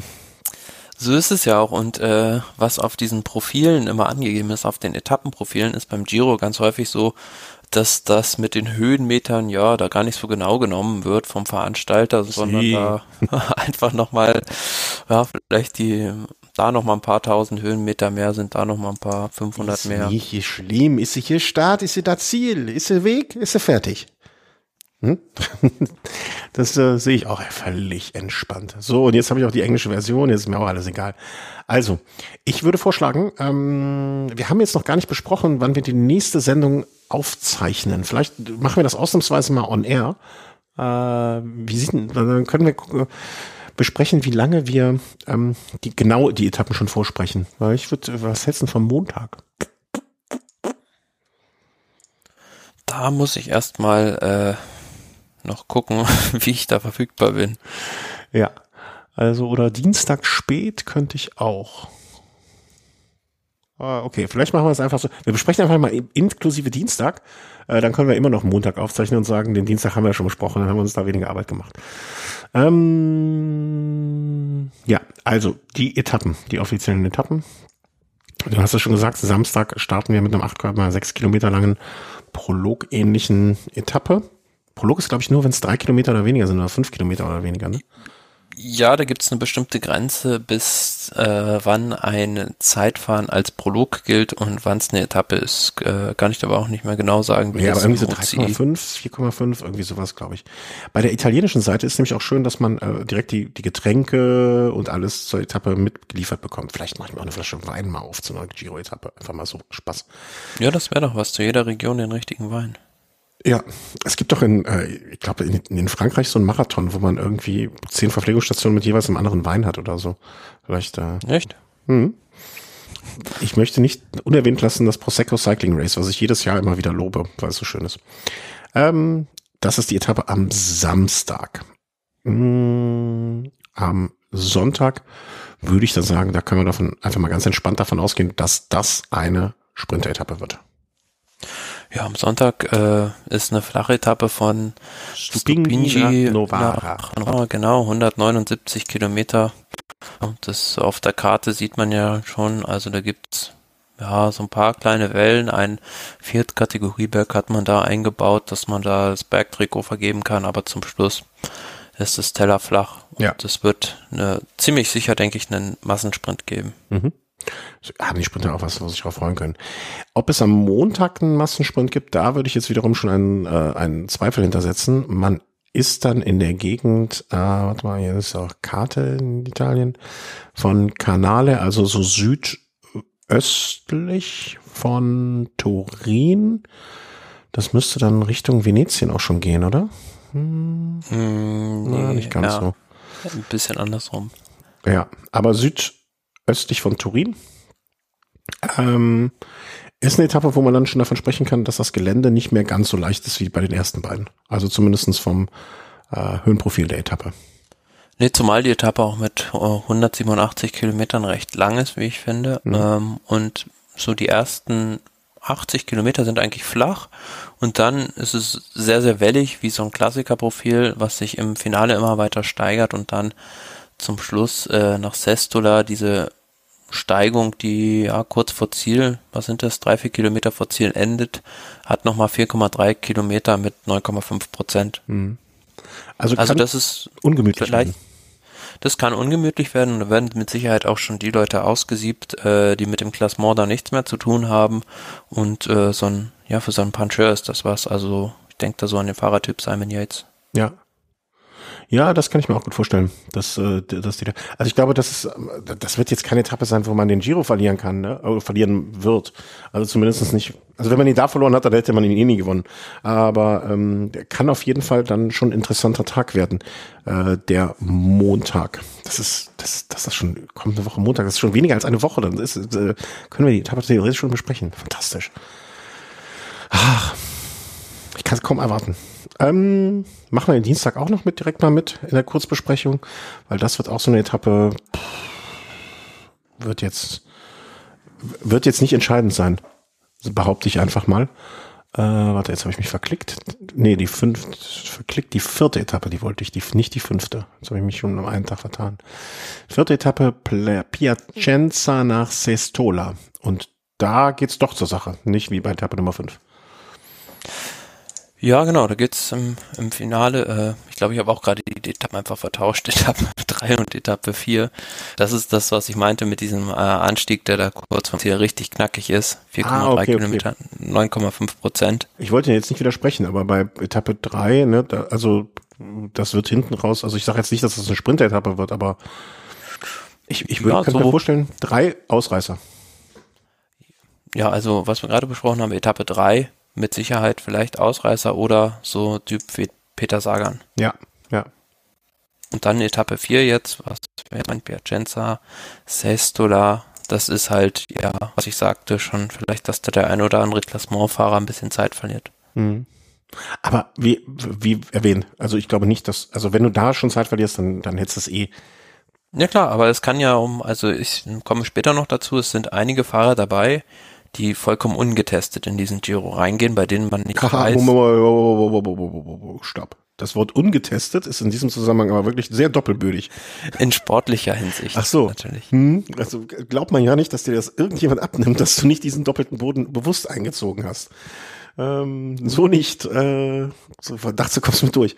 Äh, ich wollte mal was anderes gerade sagen. Ähm, was ich interessant finde an dieser Etappe, an der Etappe vom Montag ist dann, wir hatten ja in den vergangenen Jahren auch oftmals genug die Situation, dass man gesagt hat, mh, hm, Fahrer kommen zu früh in Form. Ne? Fahrer sind nicht, gehen nicht mit der Topform in den Giro rein, gehen aber mit der bestmöglichen Peak-Topform aus dem Giro raus ist von dem Hintergrund finde ich so eine Etappe interessant, weil dann könnte man sagen, okay, wenn du noch nicht hundertprozentig fit bist und hast wirklich Giro-Ambitionen, könnte das so eine Etappe sein, die dir am Anfang schon zumindest dann mal ein, zwei, drei, vier Minuten eincheckt, die uns als Zuschauer am Ende geschenkt werden im Sinne von, das macht die Sache spannend. Und das finde ich von der Planung des Ganzen her ganz gut. Ja, definitiv. Also ich glaube, es gibt auch einige Fahrer in diesem Jahr wieder, die sich sagen werden, mh, hm, vielleicht noch nicht so 100 Prozent äh, an am Formmaximum sein am Start des Giro, sondern in der ersten Woche noch ein bisschen einrollen. Und das ist natürlich eine, auch eine Strategie von denjenigen, die am Anfang schon gut in Form sind, da denen versuchen, Zeit abzunehmen. Mhm. Sind wir jetzt äh, beim Dienst, äh, Montag, Samstag, Sonntag, Montag, Dienstag. Dienstag angekommen. Ähm, Etappe Nummer 5. Genau. Etappe Nummer 5. Sollen wir einzeln alle durchgehen oder sollen wir jetzt mal nur, nur noch die Highlights oder für mich können wir mal. Lass uns ruhig alle durchgehen. Wir sind ja noch relativ früh in der Sendung und haben ja noch Zeit. Äh, Modena ja. nach Katholika, Katholika. Ja, Sprintpunkt. Das sehe ich genauso. Sind 177 Kilometer einfach, ja, wie auf dem äh, Frühstücksbrett. Ja, also wird, wird ein richtig, richtig, richtig, richtig interessanter Tag äh, den Mittwoch. Äh, Mittwochs habe ich Spätdienst, das an, an dem Mittwoch. Insofern ist mir das vollkommen egal an dem Tag. Ähm, dann der Donnerstag, Thursday, der 13. Grotte di Frasassi nach Ascolipiceno, San, San Giacomo. Sieht wunderschön aus. An dem Tag werde ich selber mit an Sicherheit grenzender Wahrscheinlichkeit sehr lange im Sattel sitzen auch, weil ich eine Runde für den Tag geplant habe. Ist äh, mit 3400 Kilometer verteilt auf 160 Kilometern. Da sieht man schon in den Zahlen, dass es da ein bisschen zur Sache geht. Sollte schlechtes Wetter sein, dann werde ich mir den Tag mit einer Rotweinflasche vor den Fernseher setzen, weil es ist ja Vatertag. Das ist ja unser Tag. Ja, also ich glaube, auf der Etappe ist es jetzt nicht die schwerste Etappe des Giro mit 160 Kilometern, aber da kann es schon äh, sehr intensiv ausgefahren werden und dieser Schlussanstieg nach äh, Ascoli Piceno San Giacomo, der hat ja 15,5 Kilometer mit 6 Prozent, ist jetzt, äh, wenn ich das hier richtig sehe, jetzt nicht super schwer, also läuft so recht flach an und oben raus hat er dann so konstant um die 8, 7 Prozent mit Sicherheit was, wo auch die Favoriten äh, einander ein bisschen testen werden. Vor allen Dingen, mm, du hast jetzt den Schlussanstieg erwähnt, was ich an der Etappe im nicht ausschließlich positiven Sinne viel spannender finde, sind die 40 Kilometer Abfahrt, die du davor hast. Weil guter Abfahrer, schlechtes Wetter, ne, also ich, ich will nicht jetzt sagen, wieder so ein Max Soler, ne, aber also nicht ihn an dem Tag ins Spiel bringen, aber so ein Fahrer könnte an dem Tag ruhig auf diesen 40 Kilometern vielleicht die ein oder andere Sekunde rausholen, die ihm dann später ähm, im letzten Anstieg behilflich sein kann. Ne, also da wenn du, ich denke da vor allem an die Ausreißer, also wenn da eine Spitzengruppe ist, ist es eine Möglichkeit, äh, deine Fluchtgefährten da zu distanzieren. Ja. Und wenn du, wenn du so eine Ausreißergruppe mit fünf, sechs, sieben Fahrer hast, wenn sich da jemand so ein Geheim, Geheimfavorit in Anführungszeichen, aber jemand, der an den ersten Tagen nur mitgerollt ist und sich vielleicht einigermaßen gut fühlt, könnte man da schon versuchen, sich durchzumogeln. Also, ähm, äh, bin gespannt. Also könnte, könnte ein schöner Tag werden. Werde ich mir abends wahrscheinlich die Aufzeichnung angucken. So ab Kilometer circa, oh, ich glaube, an dem Tag kann man gucken, ab Kilometer 80, behaupte ich einfach mal. Da könnte es interessant werden. Ja. Ist, das, ist auch noch so ein, so, so ab, schauen ab. Ne, ich, ich sag ja, man müsste, man müsste so ein, so ein, ein Twitter-Profil einrichten. Das gibt's doch jetzt bald, dass so Twitter-Profile, denen man folgt für Geld, ne? Und dann bietest du einfach nur an, du sagst bei jeder Etappe immer so, schauen ab Kilometer 80 und bezahlst dafür und verlangst dafür so, so ein Jahresabo von 5 Euro. Wäre eigentlich ein No-Brainer. Könnte man eigentlich mit einer künstlichen Intelligenz auch einrichten. ich bin ja Romantiker. Ich habe eher die Vorstellung davon, dass das von fünf, sechs Leuten betrieben wird, die äh, eh die Sachen gucken und äh, sich damit sozusagen ihr Eurosport-Abonnement verdienen. Sozusagen, irgendwie sowas. Also, du kommst mit der KI und ich komme mit der Romantik. Das, das, naja, jeder wie er kann und wie er möchte. Ähm, Etappe Nummer, jetzt habe ich hier schon wieder die, die, die Reiter sind auch schlecht benannt beim Giro. Ähm, Sito Vigello, Etappe Nummer 7. Notaresco nach Termoli, 181 Kilometer. Auch das würde ich sagen, ob schon es da am Ende noch so einen kleinen Hügel im Finale hochgeht äh, zur Zielanlage, äh, ist was für die Sprinter.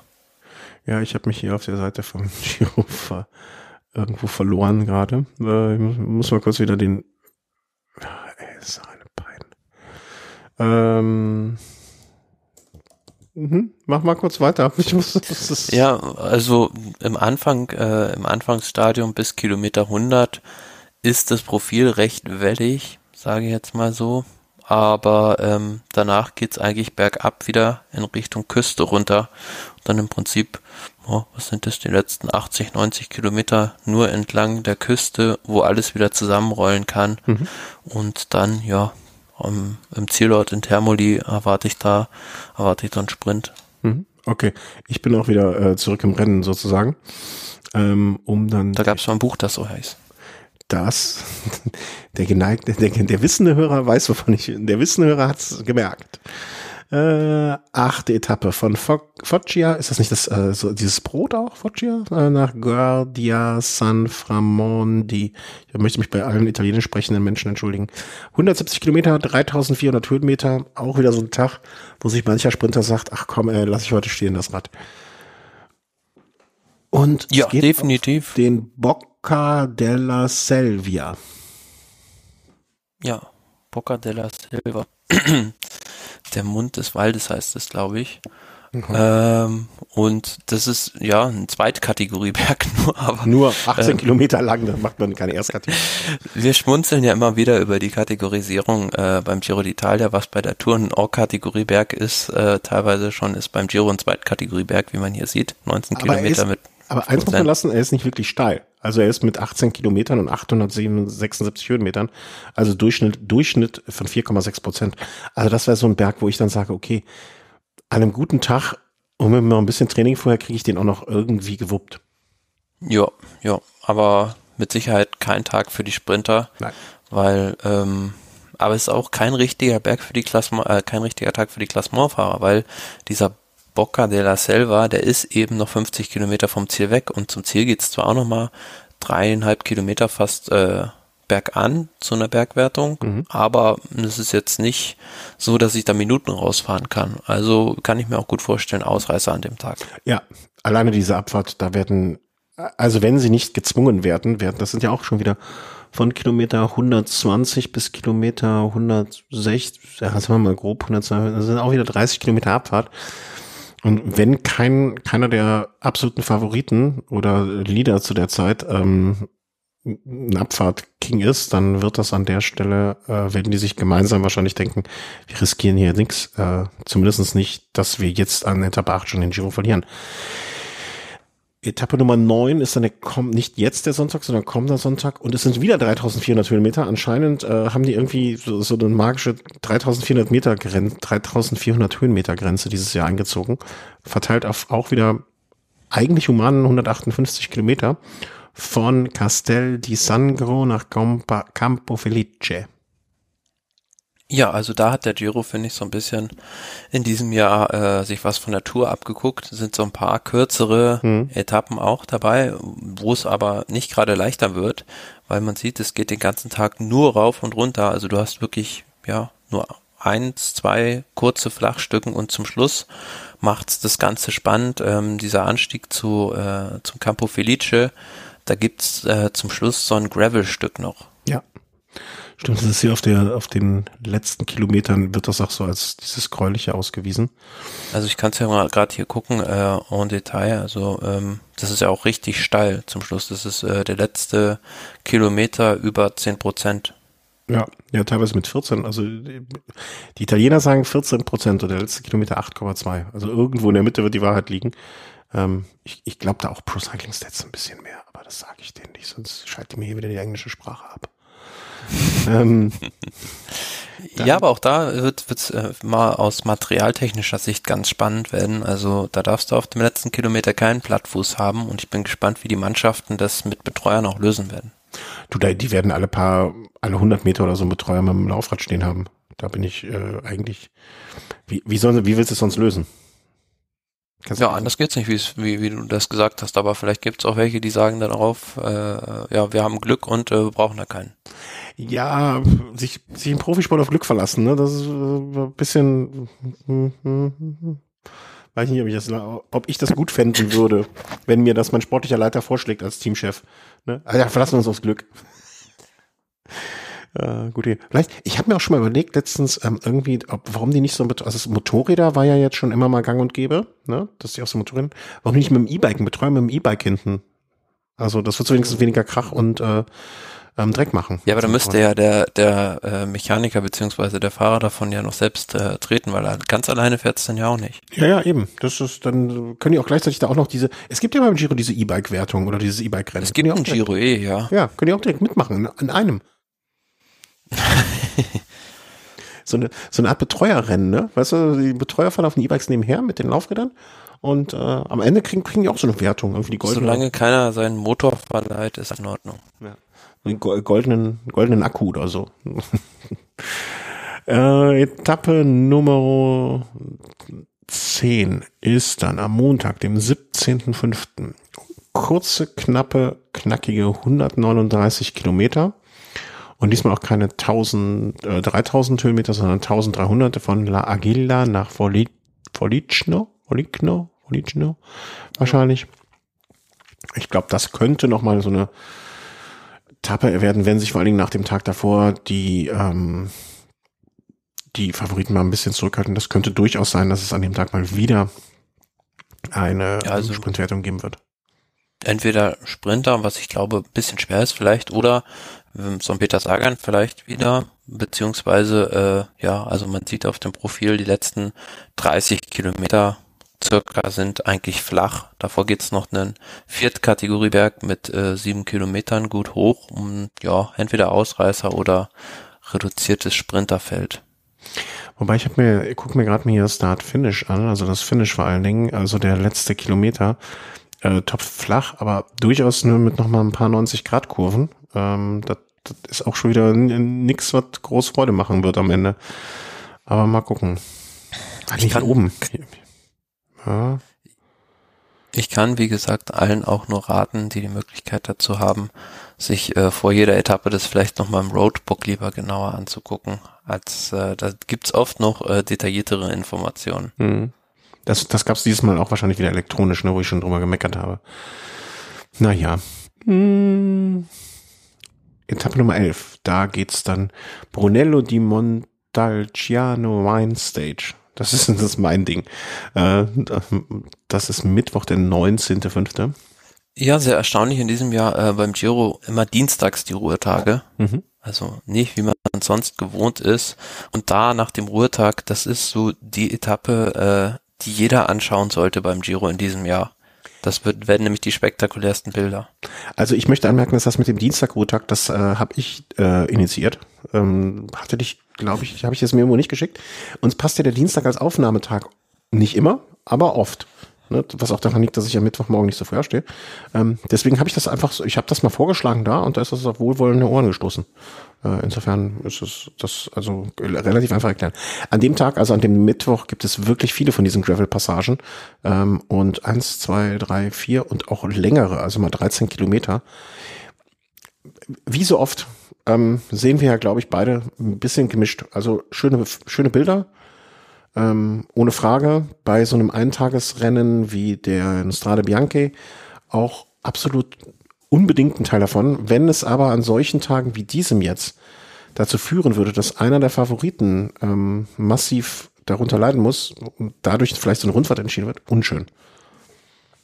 Bin mir recht sicher, dass es an dem Tag mindestens einen treffen wird, weil dein Optimismus ist wunderbar.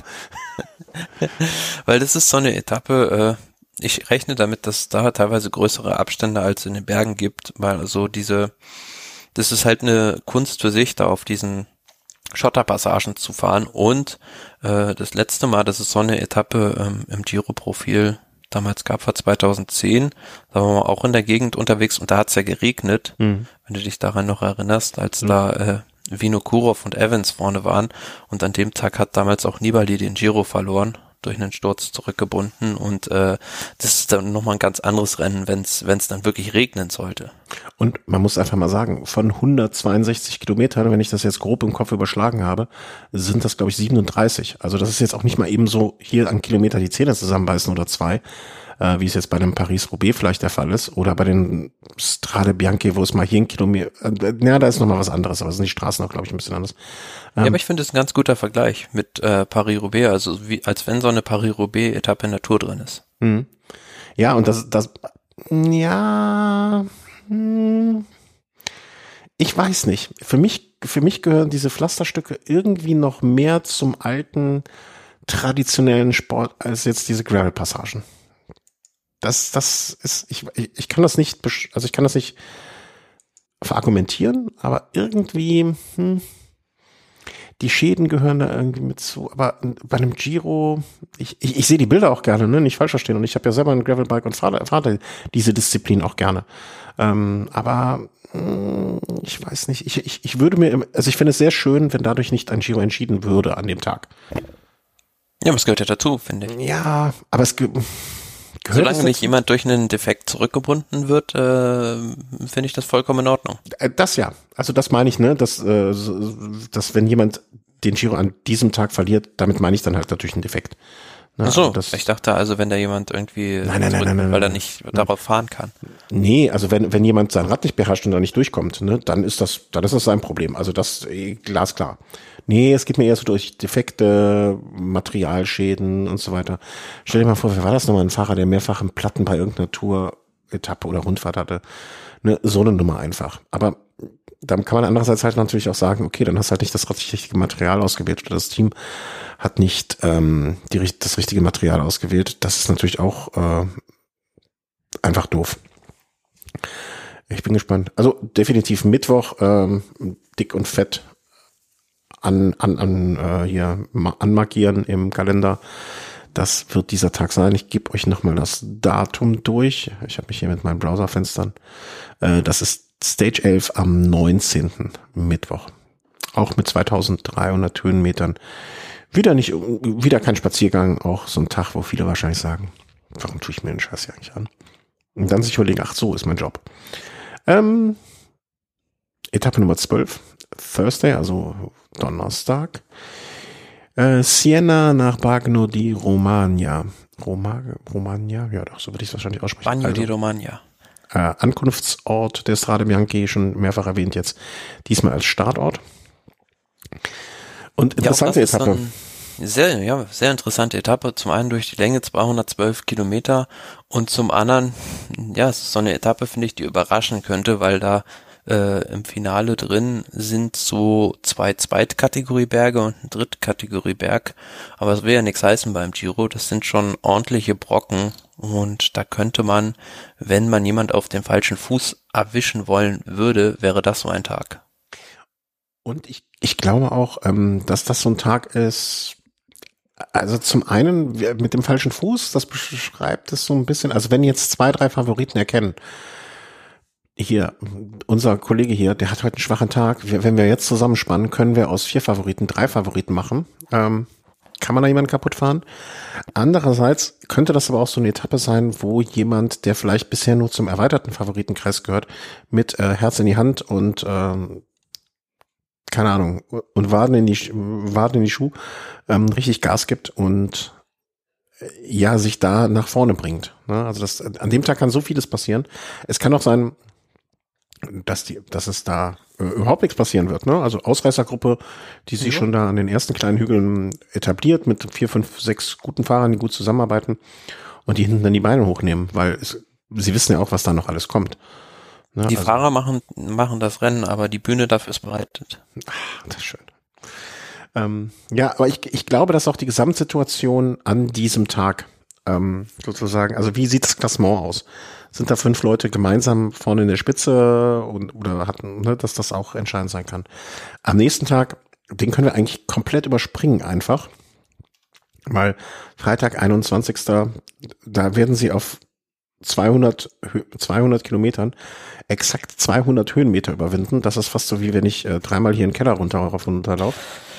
Ja, aber apropos Bühne wäre eigentlich eine ganz gute Überleitung gewesen zu Ach, Verona. Da fahren sie nämlich hin, weil da ja viel mit Romeo und Julia ja. äh, in Verbindung ist. Habe ich, beziehungsweise hab ich verkackt, Entschuldigung. Ist ja die, die, die Stadt äh, davon. Ähm, ja, aber da, wie du vollkommen richtig sagst, das ist eine tellerflache Etappe. Da ist nichts anderes als ein Massensprint vorstellbar. Ja. Oder irgendwelche, aber da ist jetzt auch nichts mit Wind irgendwie, ne? Das ist Landesinnere, das wäre auch eine Überraschung, wenn da irgendwas passieren würde. Also da müsste schon was Verrücktes passieren, wenn es da nicht zum Sprint kommt, bei den wenigen Möglichkeiten, die sich den Sprintern überhaupt bieten. Und ähm, die Lieder beziehungsweise die Mannschaften werden an dem Tag auch kein übertriebenes äh, Engagement zeigen, irgendwelches ähm, irgendwelche Körner zu verschießen, denn am nächsten Tag geht's von Cittadella, das ist noch der schöne Name, zum Monte San Colan. Und das, ja, ist schön, dass wir es an einem Samstag gelegt haben. Da kann die arbeitende Bevölkerung äh, zu Hause gucken, weil das wird wohl. Ich habe ein bisschen Angst, dass das so ein, so ein Tag wird, wo man sich viel von verspricht und nichts passiert. Aber es ist die Bühne gerichtet. Ja, zumal auch wieder mit über 200 Kilometern, 205 sind's, sehr langer Tag und äh, wie gesagt, wie du schon richtig sagst, das Highlight folgt am Schluss, der Monte Zoncolan. Aber wie wir schon mal gesagt haben, dieses Jahr nicht die äh, Auffahrt, die man sonst hat, von der Westseite, sondern von der Ostseite, die 2003 schon mal im Programm war.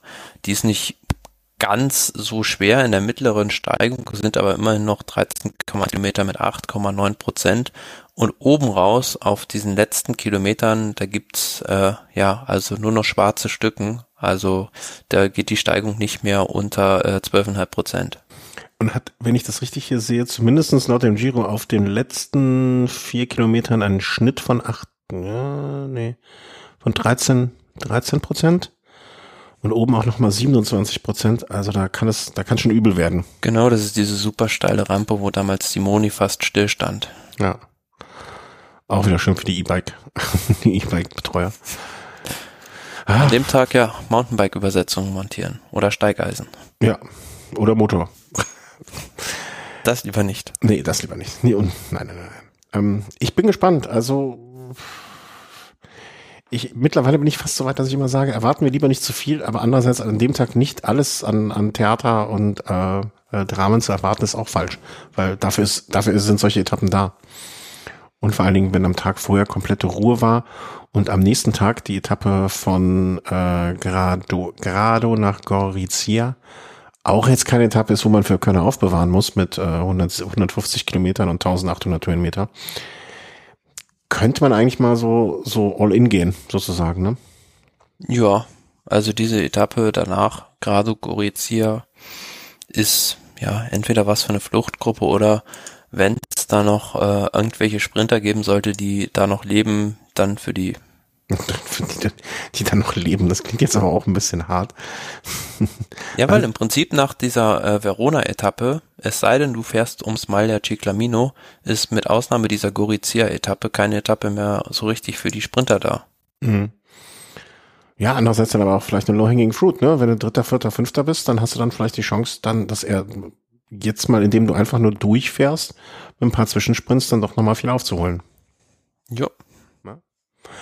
Gorizia. Also, das wird Sprint, nachdem sich alle am Zonkola verausgabt haben, um dann am nächsten Tag über 212 Kilometer, ich sag mal so ein, ich, müß, ich müsste jetzt kurz im Kopf rechnen, aber das kann ich nicht so gut. Ich behaupte einfach mal, so ein Zweidrittel Everesting zu machen. ja, also die Etappe Saci de Cortina d'Ampezzo ist, finde ich, die Königsetappe des Giro mhm. weil ähm, es ist oft über 2000 äh, Meter hoch und ähm, es gibt insgesamt ein, zwei, drei, vier Steigungen zwar nur, aber keine unter erste Kategorie und ähm, ja, viele äh, selbst Radfahrer kennen natürlich diese Berge Passo Fedaya, Passo Pordoy und Passo Giao zum Schluss. Dann geht's mit einer Abfahrt ins Ziel. Das wird schon richtig happig. 5700 Höhenmeter auf der 16. Etappe einer Rundfahrt. Ich, ich bin fast versucht zu sagen, ist das nicht ein bisschen zu viel des Guten? Werden die Etappen jetzt nicht doch wieder zu schwer? Am Ende des Tages hast du es ja eben gesagt, die Fahrer machen die Etappen und wie sie gefahren werden. Ähm, aber das bei einer Rundfahrt so. Puh. Was ich aber nicht so ganz verstehe, die Etappe ist auf einem Montag hm. und äh, die hätte man ja also besser aufs Wochenende eigentlich legen können für die TV-Zuschauer. Ja, aber vielleicht, warum auch immer, diese Dienstags, ähm, Dienstagsruhetag, vielleicht ist das, also das wird ja der Hintergrund damit sagen. Was willst du nach so einer Etappe am nächsten Tag eine Flachetappe machen oder nach dem, die brauchen danach mit Sicherheit einen Ruhetag. Hätte man natürlich einfach sagen können, okay, dann machen wir an dem Montag den Ruhetag. In dieser man hätte ja einfach die Etappen tauschen können. Also Gorizia und Cortina d'Ampezzo, finde ich. Hm. Ich war, da hast, ich bin geografisch zu sehr ein Wrack, um das entscheiden zu können, ob das gehen Das würde. kann ich da auch nicht sagen, ob das geografisch passt. so. Mit Sicherheit hätte man eine Strecke gefunden in der Nähe, die einigermaßen flach ist, aber vielleicht hat auch der Bürgermeister von Gorizia so viel Geld hingelegt, ich weiß es nicht. Das klingt böse nachher die Korruption, das machen wir nicht. das sagt er, der hier in Köln sitzt. Ähm, ja, also ich, ich weiß, was du meinst, ne? Dann hätte man vielleicht einfach den, wie du sagst, die Etappen tauschen und den Montag äh, als Ruhetag nehmen. Ähm, Wäre vielleicht ein Schuh draus geworden. Aber jetzt ist es so, wie es ist. Äh, werden die Tifosi sich am Montag freinehmen, die gucken wollen. Ähm, dann ist Ruhetag. Dann ist Ruhetag und dann haben wir wieder Mittwoch und da geht's dann eigentlich ich will nicht sagen direkt wieder vollkommen so weiter, aber immer wenn ich so Werte sehe wie 3400 Höhenmeter, wird es mir schon ein bisschen schwarz vor Augen und für die Profis ist es jetzt auch nicht immer nur ein Zuckerschlecken. Ähm, vor allen Dingen dieser Passo di San Valentino, der sieht jetzt auch nicht nach Spaß aus. Nee, und das ist durchaus, äh, also es ist der vorletzte Berg, durchaus mal so eine Option. Da am vorletzten Berg finde ich schon mhm. irgendwie was zu versuchen. Ähm, der hat 15 Kilometer mit fast 8 Prozent im Schnitt und da, danach geht's eine steile Abfahrt runter und dann gibt's nur ein Flachstück, ja, was sind das vielleicht, 8, 9 Kilometer und dann geht's schon in den Schlussanstieg rein. Der mit 11,2 und, äh, also 11,2 Kilometer mit 9,8, also mal etwas vereinfacht, 11 Kilometer 10 Prozent auch wieder fordernd ist. Ne? Das könnte, meiner Meinung nach, könnte das eine sehr, sehr wichtige Etappe sein. Definitiv. Für das Gesamtklassement. Zumal dann auch nach einem Ruhetag wissen wir ja, dass da manche Fahrer nicht so gut mit zurechtkommen vielleicht. Und äh, ja, geografisch kann ich auch sagen, ist eine sehr schöne Gegend da rund um den Gardasee. Ja, definitiv. Da hatte ich auch schon mal das Glück, mich rumtreiben zu dürfen, auch mit dem Fahrrad sogar. Ähm, kann, kann man machen, muss, sollte man einmal im Leben vielleicht auch gemacht haben. Mittwoch. Hm, kommen wir zum Donnerstag. Das ist dann, sag ich mal, Ausreißerterrain ko komische Etappe zu diesem Saisonzeit, äh, nicht Saison, sondern Rundfahrt. Ja, zumal auch noch mit 231 Kilometern haben wir schon gesagt, als die Strecke vorgestellt ja. wurde. Da will er äh, äh, Mauro Venni die Fahrer vielleicht wieder ein bisschen ärgern. Äh, das ist eine flache Etappe, die eigentlich komplett flach ist, nur dann im Finale drin auf den letzten 40 Kilometern noch, äh, ja, scheinbar ist das glaube ich ein Rundkurs, oder? Zum Schluss, wo die da lang fahren, wo es diese vier Hügel gibt. Hm, das könnte sein. Kann ich, sieht aus auf dem Tableau zumindestens, also vom Profil her. Hm, möchte ich mich nicht festlegen, um ehrlich zu sein. Hm, könnte, Aber auf jeden Fall gibt's da im Finale drin dann noch so vier kleinere Hügel, also ist meiner Meinung nach was für Ausreißer. Ich, ich behaupte jetzt mal, die Etappe wird nie so gefahren. die wird nicht so gefahren. Hier Kapitelmarke Hoff behauptet Nonsens. Ähm, 18. Etappe wird nicht so gefahren. Dann 19. Etappe, das ist dann wiederum der Freitag. Und der ich, ich finde, ich, ich weiß nicht, was ich davon halten soll. Also ich, ich glaube, dass sich viele von, also das wird sehr, sehr spannend, wie das Gesamtklassement zu diesem, vor diesem Freitag aussieht. Wenn es da um, ich habe ich hab immer so vor Augen so eine Gruppe von vielleicht vier, fünf Favoriten. Wenn es zwei gibt, die eigentlich so untereinander es ausmachen und zwei, drei andere noch so im, in Schlagweite sind, ne, mit so drei, vier Minuten Abstand ungefähr. Vielleicht ein bisschen, so, so sagen wir mal, vier Minuten oder weniger. Mhm. Und davon haben wir drei Stück. Und die dann zusammen an dem Tag einspannen. Dann könnte das mit ihren Teams, dann könnte das eine Etappe sein, die nochmal viel dreht. Wenn da allerdings drei Leute vorne zusammen sind und dann nochmal so zwei Leute, die weiter hinten sind und der Abstand vielleicht fünf, sechs Minuten ist, dann wird diese Etappe ganz ruhig gefahren, weil diese drei sich egalisieren werden, weil ähm, dann auf den nächsten Tag schon geschielt wird. Das ist meine Pro Prognose dazu. Meine Prognose ist, dass da vorm Schlussanstieg nichts passieren wird, weil da gibt's drei Berge, also einen Erstkategorieberg, einen Drittkategorieberg und zum Schluss nochmal Erstkategorieberg mit 8,4 Kilometern und 9 Prozent im Schnitt. Aber zwischen diesen Bergen jeweils sind lange Flachstücken und da, Ja, ganz so, ja.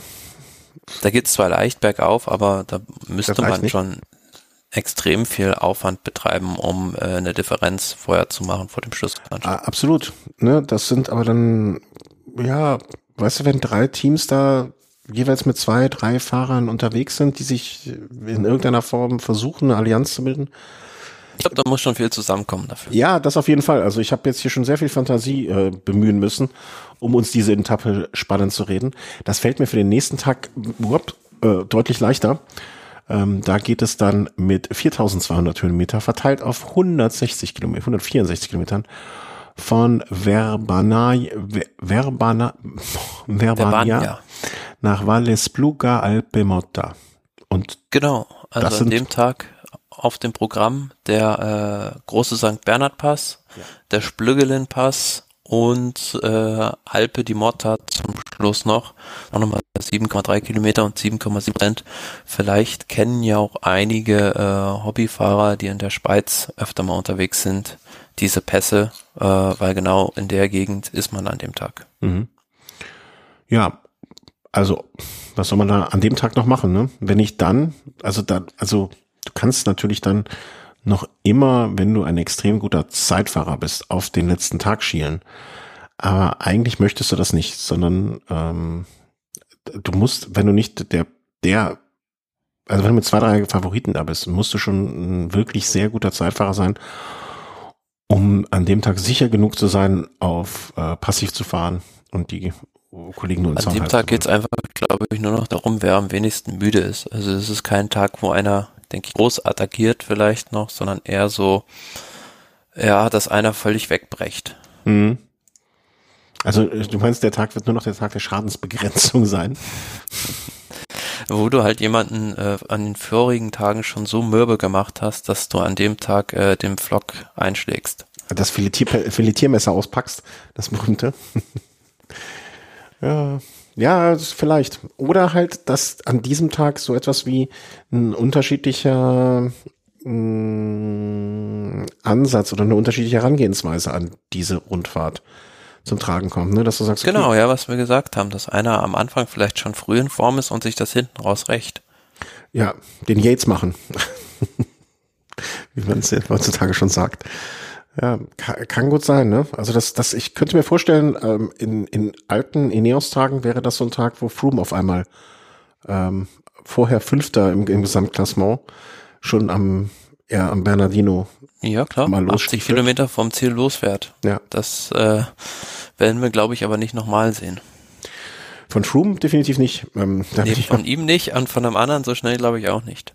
Ach, das, äh, ich, ich, ich habe da einen, äh, vielleicht, wer weiß. Ja, letzter Tag, 30 Kilometer Zeitfahren, Topflachdeckel, wie es nur irgendwie geht. Ähm, dann kommt man an in Mailand, äh, vorm, wahrscheinlich, ach, das ist so schön. Ähm, ich- bin jetzt auf der Seite vom Giro und da ist äh, immer so ein kleines Video eingebettet und man äh, da sieht es, wird es zumindest suggeriert, dass man vor Mailänder Dom ankommt und ich sehe gerade da zu diesem Platz, wo man vor ein paar Jahren noch, ich weiß gar nicht mehr, oder vier Jahre, drei Jahre ungefähr noch da stehen konnte, ähm, weil man noch keine Pandemie hatte und vielleicht noch verreisen konnte und schöne Plätze besucht hat, wird man gerade ein bisschen, bekommt man ein bisschen Fernweh. Ja, da endet er traditionell sehr oft äh, vor dem Mailänder Dom der Giro. Ja. Das ist die Strecke. Ähm, wie gefällt sie dir so als Ganzes betrachtet? Ist für jeden was dabei, finde ich. Also, ähm, außer vielleicht, sagte er und die Sprinter lachten höhnisch. das wollte ich gerade noch einschränken, okay. außer vielleicht, vielleicht die Sprinter, die doch am Anfang gibt's auch ein paar Etappen für die. Also ähm, hinten raus kannst du dir vielleicht schon mal äh, ja, Trainingstagebuch schreiben. Ähm, ab Etappe 14 bereite ich mich auf die Tour de France vor, was sie vielleicht auch anbietet, also dass ein Sprinter äh, Giro und Tour dann fährt, weil einfach du nach eineinhalb, zwei Wochen aus dem Giro aussteigst und dann vielleicht nicht so verschlissen in die Tour kommst, wie du es nach drei Wochen Giro kommen würdest.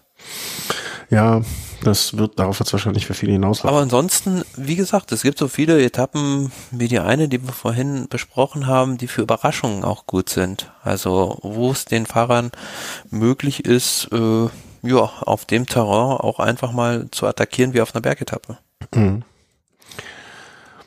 Ähm, ja, also am Ende müssen wir gucken, was die, was die Fahrer daraus machen. Ne? Also die, ich finde auch, dass dieser Etappenplan also mh, mm, darauf angelegt ist, so ein bisschen Möglichkeiten zu. Ich würde das als Möglichkeiten bietenden Etappenplan sehen.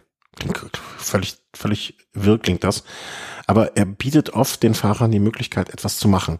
Was sie da am Ende draus machen und wie viele Chancen da ungenutzt bleiben werden, das steht wieder auf einem ganz anderen Blatt. Ähm, aber ich kann mir gut vorstellen, ähm, dass ein oder andere sehr spektakuläre Etappe geben wird. Ich kann mir aber auch vorstellen, dass die eine oder andere Etappe wir uns recht viel davon erwarten, aber es dann nicht, es dann doch nicht dazu kommt.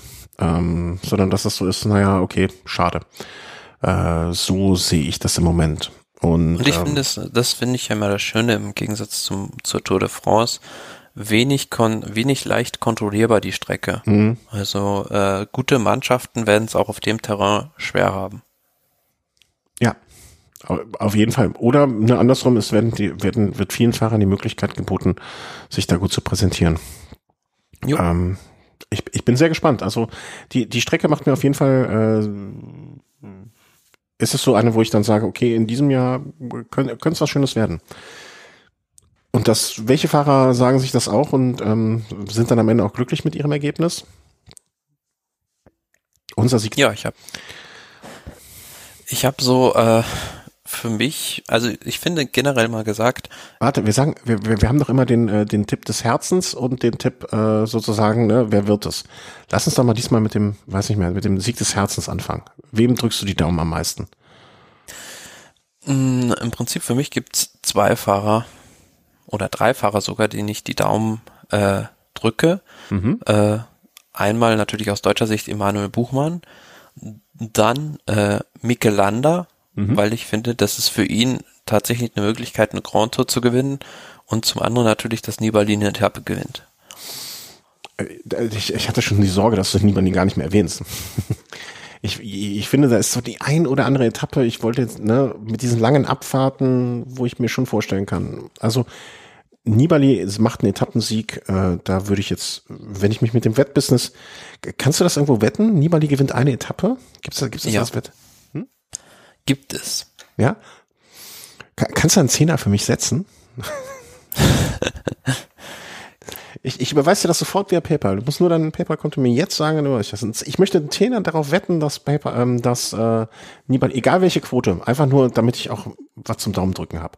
Das wäre super, wenn du das für machen könntest für mich. Und wenn du hinterher sagst, äh, gibt's gibt's 11 Euro zurück für, dann kannst du mich auch bescheißen, das mal runter. Naja, also für weniger als 0,5 Etappensiege 1,36, mehr als 0,5 3,0. Äh, was? Das habe ich nicht verstanden. Ich bin doch nicht so im Wettbusiness. Ähm. Also wenn er weniger als eine Etappe gewinnt, äh, 1,36 und wenn er mehr als eine gewinnt, 3,0. Das heißt 3,0. Das heißt, wenn ich jetzt 10 Euro gebe und er gewinnt eine Kriegst Etappe, du 30 zurück. Ja, wenn ist gebongt. Hier, bitte, bitte, bitte einbuchen für mich, ja? Darf ich nur mit meiner Frau nicht sagen. Ähm, also, wem drücken wir die Daumen? Ähm, du hast gesagt Landa, Buchmann, Nibali. Ich, ich bin da bei vielem bei dir. Also ich, äh, ne, Buchmann, ich, ich sehe Radsport nicht, vielleicht, ja, würde mich auch freuen, aber ich sehe das jetzt nicht so national. Wenn ich nur einen Fahrer auswählen dürfte, ähm, würde ich Landert wählen. Das mit Nibali, der wird nicht die, die, der wird natürlich nicht den Giro gewinnen, aber das mit der Etappe, seit ich jetzt gerade 10 Euro auf ihn gewettet habe, äh, bin ich da auch sehr für. Und ähm, ich würde mich auch so ein bisschen drücke ich Evenepoel die Daumen. Einfach weil ich möchte, dass der einen guten Giro fährt. Und ich möchte auch, dass das irgendwie, ähm, dass er da vorne mitfahren kann. Und na, ich drück, Simon Yates ist jetzt auch ganz sympathisch. Also, nee, ich drück ähm, Landa und Evenepoel die Daumen. Mhm. Einfach so aus dem Herzen raus, ne? Das ist so, so, so eine Bauchentscheidung. Gute also, Wahl, ja. Das, ja, es geht mir gar nicht darum, dass der, also ich möchte ja nicht den, auf den Sieger tippen, sondern es geht mir darum, wem ich die Daumen drücke mehr. Hm? Die sind ja auch zwei super Fahrer. Ja. Gut, und wer macht es?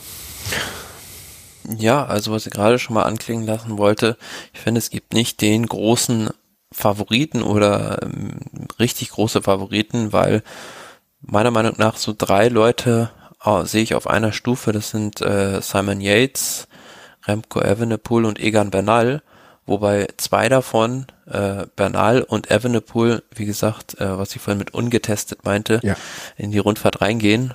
Der Bernal hat, glaube ich, äh, weiß ich nicht, er hat, glaube ich, schon eine Rundfahrt in diesem Jahr bestritten, Paris-Nizza, wenn ich mich nicht irre.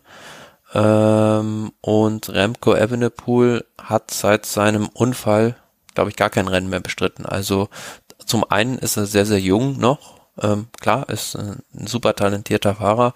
Und zum anderen ja ohne Rennpraxis da reinzugehen, weiß ich nicht, ob das wird man sehen, ob das die richtige Strategie ist. Und danach, ja, würde ich so sagen, gibt es dann so eine ganze Latte von Fahrern wie Buchmann, wie Landa, wie einen Blasov, Almeida auch, äh, Mhm. Bardet, Jay Hindley, die da alle irgendwo ja ums Podium mitfahren können oder wenn es gut läuft auch den Giro gewinnen können. Mhm. Ja. Und wenn ich mir jetzt auf einen Mollema hat man ja auch noch da irgendwie rum. Aber das ist, das macht es dieses Jahr, finde ich, auch so spannend, dass ich da, ähm, dass ich, das ist nicht so richtig hundertprozentig, ähm, also in der, ähm, in der Brei, also es gibt eine relativ breite Spitze, so wenn das, wenn das Sinn macht, dieses eigentlich falsche Bild. ja und bei Simon Yates äh, kennen wir auch die Vorgeschichte, von daher ist es jetzt auch keine sichere Bank, finde Nee, ich. also eine Bank ist davon keiner vorne. Ähm, da, das macht es auch, finde ich, macht den Giro dieses Jahr so interessant.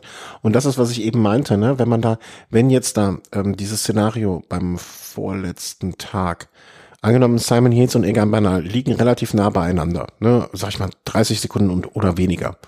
So, und dann kommt so ein Buchmann, ein Lander und Evenepoel, die beide äh, beide, oh Gott, die alle drei so ähm, circa drei, dreieinhalb, vier Minuten da zurückliegen. Und die spannen und fühlen sich noch gut, sind vielleicht diejenigen, die ähm, sich eher auf das Ende des Giros vorbereitet haben, während ein Yates und dann bei einer langsam abbauen. Bernal hat es ein bisschen im Kreuz am Zucken und so weiter. Ne, dann könnte das so eine Etappe sein, wo die drei zusammenspannen und sagen, alles klar, wir haben hier ein gemeinsames Ziel. Ähm, lass uns mal Attacke machen. Ne? Also so, so könnten Giro-Etappen dann auch spannend werden, von denen man es jetzt vielleicht gar nicht vermutet. Ja, Ähm, definitiv. Eine, eine Anmerkung noch, du hast, äh, ich, dich zu korrigieren, ist ja hier fast Majestätsbeleidigung, äh, also empfinde ich selber. Ähm, Bernal ist die Tirreno Adriatico gefahren, die Tour de la Provence und den, puh, wie heißt das, Etola de Etoile de. Bessèges, ja. Ja, Jetzt genau. hat er schon drei Rennen gefahren, aber seitdem halt nichts mehr und danach hat er ja wieder ein paar Problemchen gehabt. Ja, na, 18 Renntage ist, ja. Also wird spannend, wie die so drauf sind, ne? Und wie du schon sagst, Evenepoel natürlich genauso. Und auch Emanuel Buchmann, der jetzt äh, seit der Baskenland-Rundfahrt auch nichts mehr gefahren ist. Das finde ich äh, schwierig, die Form da zu bestimmen. Ja. Und was, was dann halt noch eine wesentliche Rolle spielt, sind die Mannschaften, finde ich. Mm, Ich finde ein, ein unterschätztes, also ja, lass uns das mal erst noch machen. Ähm, naja, also Evenepoel ist halt keine Rundfahrermannschaft irgendwie, ne, die er da mitbringt. Ich finde, das ist fast die stärkste Mannschaft, die Aber auch für die Rundfahrten? Ja, Ja. also wenn ich mir äh, hier das Aufga Aufgebot angucke, also die haben Joao Almeida, der lange Zeit im letzten Jahr um den Sieg beim Giro mitgefahren ist. Dann haben sie einen Remy Cavagna, der auf ich habe vielleicht immer- da noch nicht die, die das Richtige. Also ich habe es noch nicht angeguckt, ich habe getippt. Aber wo? Ich bin jetzt noch auf der Giro-Seite, da finde ich es wahrscheinlich nicht, ne? So schnell. Ja, ich kann ja noch mal kurz durchgehen weiter. Dann äh, Mikel Honoré, auch ein vielseitiger Fahrer wie Elio Kaise. Und dann haben sie halt äh, für die Berge noch drei gute Leute, James Knox, Fausto Masnada und äh, Peter Seri. Also ich finde die Mannschaft super aufgestellt. Okay. Und falls, falls, falls Evenepoel nicht kann, haben sie noch Almeida als Co-Kapitän. Dann behaupte ich genau das Gegenteil von dem, was ich eben behauptet habe. weil ich kann, da kann es ja einfach. Äh, warte mal, aber Startlist with Genau, hier haben wir es endlich. Jetzt habe ich das, was du gesucht hast. Naja, aber was, was sagst du denn zu Bernal? Okay, mh, Filippo Ganna, Daniel Felipe Martinez, Moscon, Klar, Ineos hat auch eine super Mannschaft. Also die stehen da der König für die Rundfahrt nichts äh, nach. Also die haben Martinez für die Berge, die haben äh, einen Sivakov als Co-Leader noch dabei, Navaez, Ghana, Castro Viejo. Das sind natürlich absolute Tretviecher. das ist ein schönes Wort. Ähm, ich finde auch noch, ne, also Isagire, Luis Leon Sanchez, Astana ist, ist auch so ein, äh, Vlasov ist vielleicht für mich so ein bisschen das, äh, der, der unterschätzteste noch, ne? Also der, der ja. so. Klar, aber auch Bahrain muss man sagen, super Mannschaft für die Berge dabei, äh, für Landa, die haben noch Pio Bilbao, Damiano Caruso, Mohoric und Rafael Walz, auch sehr starke Bergfahrer dabei. Mhm. Kilometer nicht zu vergessen. Ja, Sagan wird, äh, also Timbora Sagan wird ja dann, ähm, also außer er führt jetzt in der, in der, in der, ähm, ähm, im Sprinttrikot, wird wahrscheinlich dann rausgehen am Ende. Ne? Und naja, also das ist halt wieder so eine Sache. Ähm, Bora ist so ein bisschen, finde ich, dazu gezwungen, für Sagan vielleicht auch ein paar Leute mitzunehmen auf Kosten von Emanuel Buchmann. Mhm. Weil wenn ich mir die Mannschaft angucke, im Gegensatz zu einem Team Ineos, zu einem Team De König, zu einem Team Bahrain, äh, fallen die in den Bergen schon ab. Also da ordentliche Helfer, sage ich mal, hat da Emanuel Buchmann, nur Matteo Fabro dabei, Felix Großschartner und äh, Giovanni Aliotti. Mhm. Der Rest, äh, Maciej Bottner ist für Peter Sagan da, und Daniel Oss auch, Cesare Benedetti ist vielseitig einsetzbar, ja, aber es werden auch viele Etappen sein, wo Sagan seine Wurst brät sage ich mal so. Also mhm. äh, da muss Bora auf Etappensieg fahren und ich weiß nicht, ob das so aneinander geht, wenn, wenn dann Buchmann noch aufs Klassement fahren soll. Also ja, vielleicht schlagen sie ja zwei Fliegen mit einer Klappe, also Gesamtklassement und äh, ja, das Punktetrikot. Ja, aber ich glaube, kann ich mir nicht vorstellen. Also das Buchmann wird Buchmann wird sozusagen äh, dem dem Sagan-Fluch erlegen da. Schade für ihn, aber ich, ich glaube, dass, dass diese Zweiteilung oder dieses Nicht-Konzentrieren auf ein, das Nicht-Fokussieren auf ein Thema, das wird denen nicht zugutekommen glaube ich. Das kann, wird mit Sicherheit, oder kann ich mir gut vorstellen, dass es zum Boomerang wird. Es hat ja, also in den, also die Rundfahrten der letzten Jahre haben ja immer gelehrt, dass du auf ein äh, auf ein äh, Ziel hinarbeiten solltest, entweder Sprints oder Klassement. Ja. Ich kann mich nicht erinnern, dass mal eine Mannschaft mit einem reinen Sprinter in letzter Zeit eine eine große Grand Tour abgeräumt hat. Also ich glaube, bei Team Sky, als Wiggins die Tour gewonnen hat, hatten, hatten sie Cavendish noch dabei. Ja, aber da müssen wir jetzt auch lange in die Bücher, da müssen wir lange in die, in die verstaubten Bücher gucken, die da hinten im Regal stehen. Ähm, wir haben auch Israel Startup Nation, finde ich auch mit Dan Martin könnte, könnte jetzt auch eine Überraschung werden. Also ist auch so eine könnte Überraschung. Eine Überraschung werden, ja, aber ist auch ja. so ein Einzelkämpfer. Ja, aber auch ein zäher Hund, der auch die vielen langen Berge ähm, da gut drüber kommen könnte, das wäre also auch vielleicht nochmal eine Geschichte. Äh, sehr spannend. Also ich finde dieses Bild von der breiten Spitze, wo niemand so besonders hervorragt, außer jetzt die drei. Ja, und ähm, wen tippen wir denn als Sieger? Äh, ich wollte noch eine Sache vorher ins, äh, in den Raum werfen. Ähm, was bis dato gar nicht drüber gesprochen wurde, oder ich habe es zumindest nicht mitgekriegt, äh, ist das Wetter. Mhm. Also sonst war das ja auch immer ein großes Thema mit, kann die Etappe gefahren werden, kann die Etappe gefahren werden und so weiter und so fort. Im Moment, also ich habe mir jetzt nur den Wetterbericht von Köln für die nächsten Tage, äh, zwei Wochen mal angeguckt heute, äh, aus Gründen. Ähm, das sieht eigentlich ganz gut aus, alles mit dem Wetter, ne? Also hast, hast du da von, von der Wetterfront was mitbekommen? Das Gute ist, oder was heißt, äh, kann man auch so oder so sehen.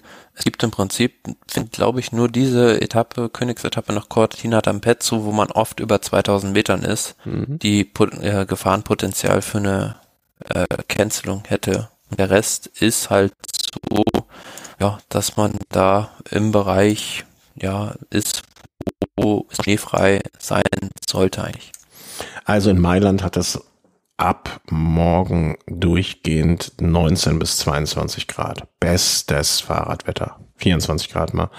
Ab und zu mal ein bisschen Regen, aber nicht viel. Ähm, das Also Mailand könnte ich, würde ich jetzt die nächsten Wochen aushalten, um es mal so rum zu sagen. Das kann ich mir sehr gut vorstellen. Ähm, aber kommen wir zu deiner Frage zurück, die du mir gestellt hast. Wer wird's machen?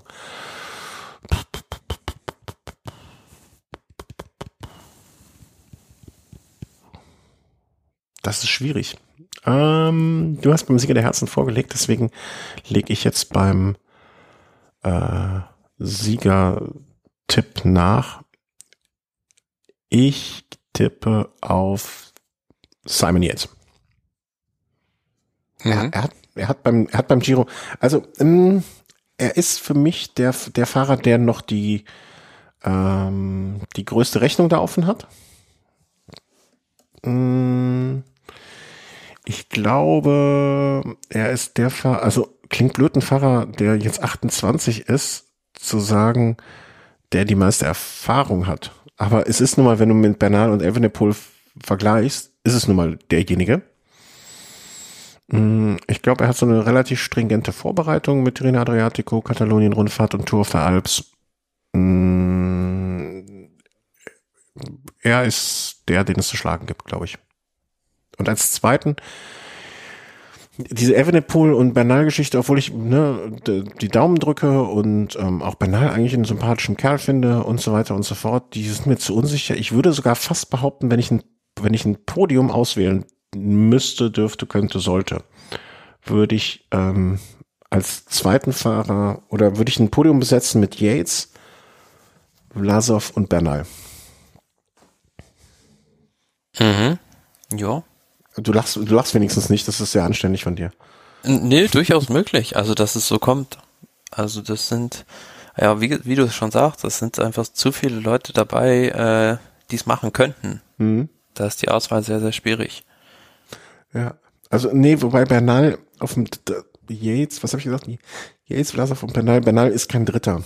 Also der ist nicht so einfach, entweder der gewinnt das Ding ähm, oder der scheidet wegen einer Verletzung, also mit seinem Rückenproblematik aus. Das glaube ich nicht. Also ich glaube, dann wäre eher das Podium ähm, Yates, Vlasov, vielleicht Buchmann. Das, das.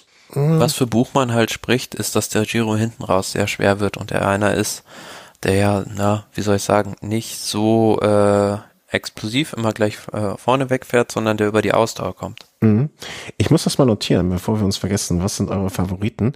Also ich habe gesagt, ähm, Yates, damit wir das auch mal in den Show Notes festhalten, sonst wissen wir das hinterher wieder alle nicht mehr. Ich kenne mich ja selber.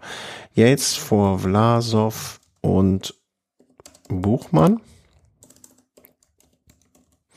Und sie, wem drücken wir die Daumen, hatte ich, glaube ich, gesagt, Landa, ähm, wer war der zweite nochmal? Evenepoel, Evenepoel und Nibali. So. Ähm, warum da jetzt ein Link drin ist, weiß ich auch nicht, aber das soll egal sein. Dann höre ich das, höre ich mal diese, höre ich das mal von dir jetzt so. Also. Ich glaube, bei den Sieger der Herzen waren wir gleich, ne? Nee, du hattest gesagt Landa, ich hatte Buchmann. Landa, Nibali Buch? und Buchmann. Mm, okay. Und wer macht das Podium? Äh, ich glaube tatsächlich, dass es Evenepoel schafft und den Giro gewinnt. Ach. Also ich bin von dem Jungen relativ überzeugt, aber kann natürlich auch voll hinten losgehen, deswegen gehe ich ja. da mal ein bisschen ins Risiko. Und ähm, ja, wer jetzt da genau noch aufs Podium kommt, ich habe auf jeden Fall zwei Geheimtipps fürs Podium. Der eine ist äh, Giulio Ciccone und der andere ist, ist gar kein so Geheimtipp, der schon mal Zweiter der Tour de France war, Romain Bardet. Ja, den, ja, aber hm, Roman Bardet, ah, wir haben keinen Vornamen, Bardet und was war der zweite, Ciccone? Mhm. mhm. Okay. Aber schön, dass wir komplett unterschiedliche ähm, Podien haben. Das äh, können wir hinter und wahrscheinlich kommt es noch mal ganz anderes und wir lachen uns hinterher selber darüber kaputt. Aber ähm, ja, das macht es ja so spannend. Hm? Das macht es ja so spannend. Ja. Wer diese Sendung noch vor dem Giro hört, also bis äh, Samstag noch, der kann natürlich, würden wir uns sehr darüber freuen, ähm, wenn ihr auch eure Sieger der Herzen und eure Favoriten, also von denen ihr glaubt, dass sie es werden, hier kurz äh, hinterlasst als Kommentar unter dieser Folge. Wenn ihr uns via Spotify hört oder, Google Podcast, Apple Dings, Gedöns oder sonst was, einfach www.velohobend.de. Dort könnt ihr unter der Folge kommentieren und ähm, dann eure Buchmacher-Tipps oder sonst was da hinterlegen. Ich bin gespannt. Ähm, ja, also freuen wir uns am Samstag jetzt los. Samstag, Sonntag, Montag, Dienstag. So die ersten Etappen und dann werden wir irgendwann mal wieder die erste Wasserstandsmeldung von uns geben. Das soll es soweit gewesen sein zum Giro. Aber damit ist natürlich noch lange nicht zu Ende die Sendung. Wir haben ja noch einiges an Thema hier vorbereitet. Nein, es ist, sollen nur noch ein paar Kurzmeldungen sein, weil mittlerweile ist es auch schon vorangeschrittener Abend. Ähm, Team Jumbo gibt das Touraufgebot bekannt. Sind jetzt so richtige Überraschungen dabei? Ich habe es einmal drüber geflogen, aber ich sag mal so, die Namen aus der zweiten Reihe waren, waren mir jetzt nicht so also war jetzt, finde ich, nichts dabei, wo ich gedacht habe. Nee, klar, aber was halt auffällig ist, ist, ja klar, Tom Dumoulin ist nicht dabei, also es ist äh, Primus Roglic, Jonas Winkelgard, Steven Kreuzweg, Mike Tönissen, Wout van Aert, Sepp Kuss, Robert Gesing und Toni Martin. Ja, aber, aber Tom Dumoulin, der ist doch noch in Pause, oder? Ja, genau, aber ja? das, das fällt, fällt halt, finde ich, bei der Mannschaft sehr auf, dass der halt fehlt, weil das nimmt, finde ich, der Mannschaft äh, schon viel von deren Stärke. Mm, naja, also ich sag mal so, Dumoulin in seiner Form auf jeden Fall, aber Dumoulin in dieser Form. Ja, da ist ja nichts für nichts ja. zu gebrauchen. Das klingt jetzt auch ein bisschen hart, aber ja, ich weiß, wie du das meinst. Ähm, ja, in der Tat ist das natürlich, er soll gesund werden. Ne? Also das, äh, das ist ja erstmal das Entscheidende. Und ähm, ich, ich finde trotzdem eine schlagkräftige Truppe. Also die, äh, die, die wird es mit zu schlagen geben beim der Tour. Da sind wir uns, glaube ich, äh, relativ einig. Klar. Team DSM Rider files policy complaint after being throttled. Ich kenne das Wort throttled noch nicht. Äh, bei Angry Motorist. Ach, kanntest du das Wort throtteln? To throttle somebody? Mm -mm. Nee, also War mir auch so nicht geläufig. Aber ja, das geht einfach darum, dass äh, scheinbar ein Fahrer vom Team DSM im Training äh, sehr heftig von einem Autofahrer äh, mit sich mit dem auseinandergesetzt hat. Man, wir haben den Artikel von Cycling Weekly verlinkt mhm. und da ist halt zu sehen, wie äh, dieser Team DSM-Fahrer versucht erstmal diesen Autofahrer zu boxen und dann der Autofahrer aber dann den Fahrer, also den DSM-Mann am Hals packt und durch die Gegend schleift. Also sowas geht natürlich gar nicht. Nee, also ich glaube, mir hat mal jemand erzählt, und das weiß ich nicht, da bin ich rechtlich auch äh, wirklich, äh, habe ich keine Ahnung von. Mir hat mal jemand erzählt, wenn sobald der Autofahrer alleine schon aus dem Auto steigt, um sich dem Fahr um dem Fahrradfahrer oder Fußgänger auch so äh, zu nähern und sich körperlich äh, an ihm dran zu machen, würde das in Deutschland fast schon so gut wie bedeuten, dass der Führerschein weg ist. Also dieses Aussteigen wäre sozusagen ne, schon das Zeichen dafür, dass man sich nicht unter Kontrolle hat.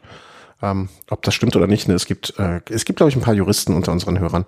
Vielleicht kann da jemand ein bisschen ähm, Aufklärung betreiben. Aber ja, also in der ich finde das aber, selbst wenn das nicht so ist, ist das immer ein gutes Zeichen, wenn du dich so wenig unter Kontrolle hast, dass du aussteigst aus deinem Auto, um jemanden anderen täglich, täglich anzugreifen und das vielleicht sogar täglich, ähm, dann, dann läuft was falsch. Also ganz sicher, dass man sich so wenig. Ich meine, klar, ne, der, es scheint mir so zu sein, dass dieser DSM-Fahrer da auch äh, ne, jetzt sich massiv wehren wollte, völlig zu Recht. Aber gar nicht. Also ja, wir wissen jetzt noch nicht zu 100 Prozent, welcher Fahrer das war, beziehungsweise wie das da vonstatten gegangen ist, aber auf jeden Fall hat der Fahrer von Team DSM Anzeige erstattet. Ja. Gut so. Also das, ne, dann, äh, das, äh, ich, oft genug denke ich mir immer, ach komm, ey, was soll's. Aber. Alt hat im Straßenverkehr nichts zu suchen. Nee, das hat im Straßenverkehr nichts zu suchen. Ich, bei mir ist es dann meistens auch eher die Faulheit, es nicht zu machen. Ähm, aber es ist, es, wenn sich ein Autofahrer, ich, ich sage es jetzt nochmal wirklich sehr, sehr vorsichtig, extrem schräg im Straßenverkehr verhält und auf so jemand wie dich, mich und ähm, hoffentlich auch viele unserer Hörer trifft, dann ist es ja so, dass wir gegebenenfalls auch noch wissen, wie man ausweicht, wie man sich auf dem Fahrrad verhält, dass einem nichts passiert und so weiter. Aber es gibt ja auch oft genug Fahrer, die vielleicht nicht so die Skills haben. Ne? Und dann, mein Gott, wer uns mit, mit einem Meter Abstand nur überholt, da, da erschrecken wir uns vielleicht, aber vielleicht überholt ja auch meine Oma mit einem Meter Abstand und das ist vielleicht mehr als erschrecken. Da, da denke ich immer dran. Wenn man mal wieder überlegt, äh, soll man das jetzt mal zur Anzeige bringen oder nicht. Ja, ärgerlich, ärgerlich, ärgerlich. Das ist auch, glaube ich, einer der großen Gründe, warum das Gravelfahren und so weiter so ähm, in den letzten Jahren aufgekommen ist und einen Trend äh, und an Popularität gewonnen hat. Da hat man einfach keine Autofahrer, die man sich rumärgern muss. Emanuel Buchmann hat jetzt äh, sich überlegt, mal, ich verlängere jetzt, weil mit einem Giro-Sieg, da wird nichts, da würde ich nur meinen Vertragspoker, äh, ne, würde ich schwieriger machen, deswegen verlängert er seinen Vertrag vor dem Giro. Fand ich jetzt, also Ja, sehr, auf- ein extrem selbstbewusster Fahrer sagt sich, äh, warte ich dann noch den Giro ab und guck mal. Springt ja, spricht jetzt nicht dafür, oder? Nee, ein bisschen merkwürdig, finde ich. Also ähm, zum einen vielleicht die Möglichkeit äh, vom, dass Team Bora gesagt hat, äh, unabhängig davon, ähm, wie der Giro ausgeht, wenn du halt schlechter fährst, wirst du halt hinterher keinen so guten dotierten Vertrag bekommen und wir geben dir jetzt ein bisschen mehr Geld äh, vor dem Giro schon, dass du da verlängerst, unabhängig vom Ergebnis, dann hast du auf jeden Fall die Katze im Sack gekauft, bist auf der sicheren Seite. Warte, Auf der anderen- hast du da hat er die Katze im Sack gekauft oder den Spatz in der Hand? Beides würde ich Beides. sagen. Er hat die Katze im Sack und die Taube äh, und die Taube fliegt. Solange nicht die Katze und der Spatz im Sack sind, äh, Ja. verträgt sich das vielleicht. Ja, interessanter Move. Also muss ich auch nicht so genau. Man kann natürlich auch sagen, okay, wir, wir geben, pass mal auf, wir setzen auf dich, egal wie das beim Giro, so könnte man es natürlich auch auslegen, ne? Egal was ist, wir setzen auf dich. Du bist unser Mann. Wir geben dir jetzt schon mal einen Vertrag für die nächsten 35 Jahre. Aber da müsste man natürlich mal so ein bisschen äh, hinter die Kulissen blicken können bei dem Team, weil Emanuel Buchmann wird ja jetzt da nicht den Vertrag verlängern, wenn man äh, jetzt plötzlich dann auf Sprints setzt, sondern kann mir gut vorstellen, dass dann die Mannschaft dann doch eher äh, sich in Richtung Klassementfahrer vielleicht entwickeln möchte und ähm, Aber was macht denn dann ein Sagan?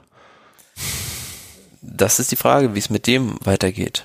Also da gibt's jetzt auch wieder, also ist unsere nächste äh, Meldung hier noch. Ja, ja, das ähm, sollte meine Brücke für dich sein. sehr gut, vielen Dank. Ähm, ähm, dass da jetzt wieder ein neues Gerücht gibt. Also das ist, glaube ich, sein äh, ehemaliger Trainer, der gesagt hat, dass für ihn äh, auch so ein Wechsel zu Movistar beispielsweise in Frage kommen würde. Und da ist halt die Theorie dahinter, dass ähm, Movistar dann äh, mit Specialized fährt, damit Specialized weiterhin Sagans Gehalt zu einem Teil finanziert und äh, Bora dann Canyon-Fahrräder bekommt. So eine Ringtauschaktion wie da, wie jetzt dieses Jahr mit Cervelo. Sozusagen. Also klingt für mich jetzt im ersten Moment nicht komplett unplausibel. Also die Geschichte mit den Rädern, ne, dass, dass das ein deutsches Team auf Canyon fährt, warum nicht? Ähm, ob Specialized unbedingt mit dem Movie Stars zusammenarbeiten möchte, weiß ich Naja, vielleicht möchten die halt auch in dem äh, spanischsprachigen Markt noch aktiver werden. Hm, irgendwie so richtig, so richtig hinterstehen tue ich zu- hinter der, dieser These nicht. Ich weiß auch nicht genau, was mich stört, aber so ganz vorstellen mag ich mir das nicht. Irgendwie, Also ich, kann- ich äh, kann mir Sagan in dem Team auch nicht so richtig vorstellen. nee, ne, irgendwas, irgendwas, Ich meine, es würde natürlich wunderbar passen, wenn man dann in, im nächsten Jahr die nächste Staffel von dieser äh, Dokumentation Ja, ja. drehen wollen würde, dass der Sagan genau der Richtige dafür. ja, ja, klar. Wo war das denn? Den hat man auch mal gesehen bei den ersten Bohrertagen, ne? Gab es auch mal irgendeinen Film oder irgendwie so ein äh, Doku-Doku, wo man ihn gesehen hat? Ähm, ich, bin gespannt. Also so richtig, nee, also es gibt, es gibt ja so Gerüchte, wo man sagt, ach ja, doch, klingt plausibel, hm, kann sein, glaube ich, äh, ne, sehr gut. Aber das gehört jetzt ehrlich gesagt weniger zu den Sachen, wo ich sage, ja, doch. hm, klingt Wir spekulieren ja auch nur, aber ähm, ich lehne mich mal aus dem Fenster und sage, dieser Sagan-Wechsel oder der nächste Sagan-Vertrag hängt äh, massiv mit seiner Fahrradmarke zusammen. Also den gibt's nur im Paket mit der. Und da steht ja auch schon in diesem Artikel oder diesem Gerücht, was wir verlinkt haben, drin, ganz richtig, dass ein Wechsel, wie es gerüchtet wird, zu UAE eigentlich nicht in Frage kommt, weil die recht langfristig, glaube ich, an Colnago gebunden sind. Mhm. Ja, also die, die, dass Specialized eine Rolle spielen wird, das äh, ist unbestritten. Ähm, ich bin gespannt mit den, also diese, diese Aktion mit dem, mit dem Fahrradtausch, ne, also hier Movies wechseln auf Specialized und äh, Bora wechselt auf Canyon. Dafür gibt's dann noch den Sagan im Paket zu den Movies. Ich meine, das kommt mir mittlerweile schon vor wie so amerikanische Profisportarten, ne? wo, wo dann auch die äh, Spieler getradet werden hin und her. Fand ich manchmal gar nicht so schlecht, aber so richtig gut hm, für die für die Identifizierungspersonen, Identifikationspersonen für den Verein oder für den für das Team auch nicht. Interessant. Also ich finde, ne, Sagan, warum, der wird sich in Spanien wahrscheinlich da auch ganz gut wohlfühlen. Ähm, und wenn er seine drei, vier Companeros dabei hat, die er sonst auch immer dabei hat, ne, ist für ihn der Unterschied wahrscheinlich gar nicht so groß. Ja. Und ich glaube auch das Team, Team Movistar, die haben jetzt gerade nicht so die riesigen Stars unter Vertrag ist vielleicht auch äh, noch ein bisschen Budget bei dem Sponsor, äh, ist er vielleicht noch bereit, was locker zu machen. Movistar ist ein riesiges Unternehmen, also ja. von daher mir das schon vorstellen. Und äh, ich persönlich finde, Peter Sagan, ja, der wird noch die einige Siege für Bora auch holen, aber ich finde, er passt nicht mehr so richtig in die in die Ausrichtung des Teams. Mhm. Die Mannschaft ist mittlerweile äh, Team Bora ist auch ohne Peter Sagan mittlerweile Team Bora und äh, er ist nicht mehr das alleinige Aushängeschild. Da gibt es genügend andere, die Siege einfahren können. Ja, äh, die sind als Team erwachsener geworden und brauchen nicht mehr ähm, die, den Leader, den sie da mal hatten oder den, der vorne weggegangen ist und der vielleicht auch einiges an Aufmerksamkeit auf sich gezogen hat, damit andere in Ruhe sich entwickeln können, sondern das geht mittlerweile auch so. Hm, das stimmt. Also, und er hat dann diese Figur in den Jahren auch gut eingenommen. Ne? Also es war ein strategisch, ich finde, wenn man das vor allen Dingen aus. Das war ein Riesengewinn. Ja. Also auf vielen Ebenen war das klug. Und ähm, ja, kann man hinterher nur sagen, Ralf Denk, gut gemacht. Also egal wie das jetzt enden wird, äh, das äh, ist, war insgesamt interessant. Also je länger ich drüber nachdenke oder je länger du jetzt darüber so sprichst, kann ich, wird mir das immer plausibler mit ähm, äh, hier mit äh, Movistar. Und dann hast du noch einen Filmtipp ausgepackt. Ähm, und zwar ist das eine gute Stunde, nee, dreiviertel Stunde aus dem Hessischen Rundfunk zum Thema rund um den Henninger Turm. 60 ja. Jahre Rennen.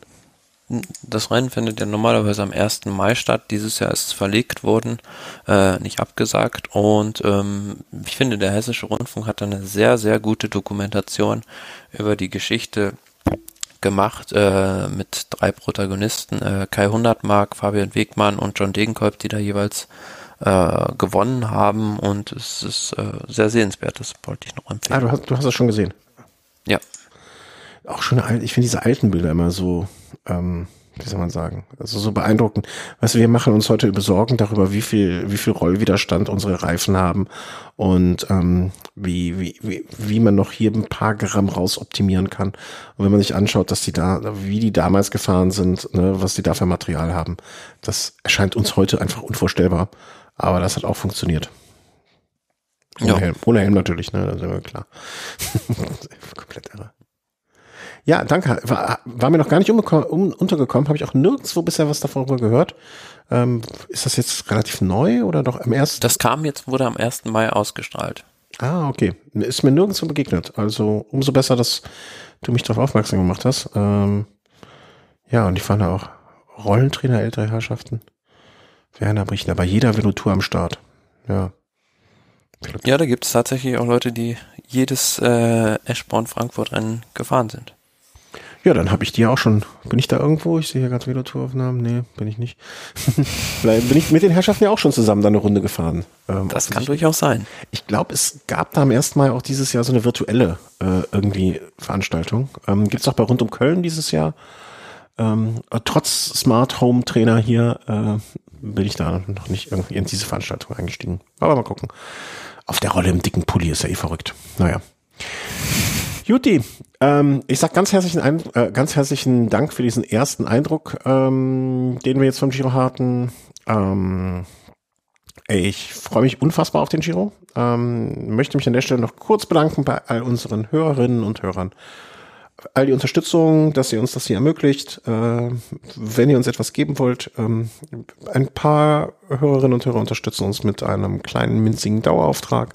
Manche spenden uns was via PayPal. Ihr könnt auch jederzeit uns einfach anschreiben und fragen, wenn ihr sagt, hey, ähm, cool, dass ihr es macht, dass ihr es weitermachen möchtet. Ähm, hier gibt es Unterstützung. Oder ihr könnt auch ähm, ganz einfach, wenn ihr gar kein Geld ausgeben wollt, was okay ist, äh, einfach, wir haben bei uns Amazon äh, so ein Suchfenster unter Amazon und äh, unter Velohome unterstützen. Da kann man dann einfach über dieses Fenster bestellen und dann kriegen wir ein klein bisschen was davon ab, ohne dass ihr mehr bezahlen müsst und Chef Bezos wird weniger reich. Und ähm, ja, dir ganz herzlichen Dank, Thomas ähm, wünsche uns allen einen guten Einstieg am kommenden Samstag. Und dann schauen wir mal, wann wir die nächste Sendung aufnehmen können. Macht es gut, bleibt alle gesund vor allen Dingen und passt auf euch auf. Tschüss. Tschüss.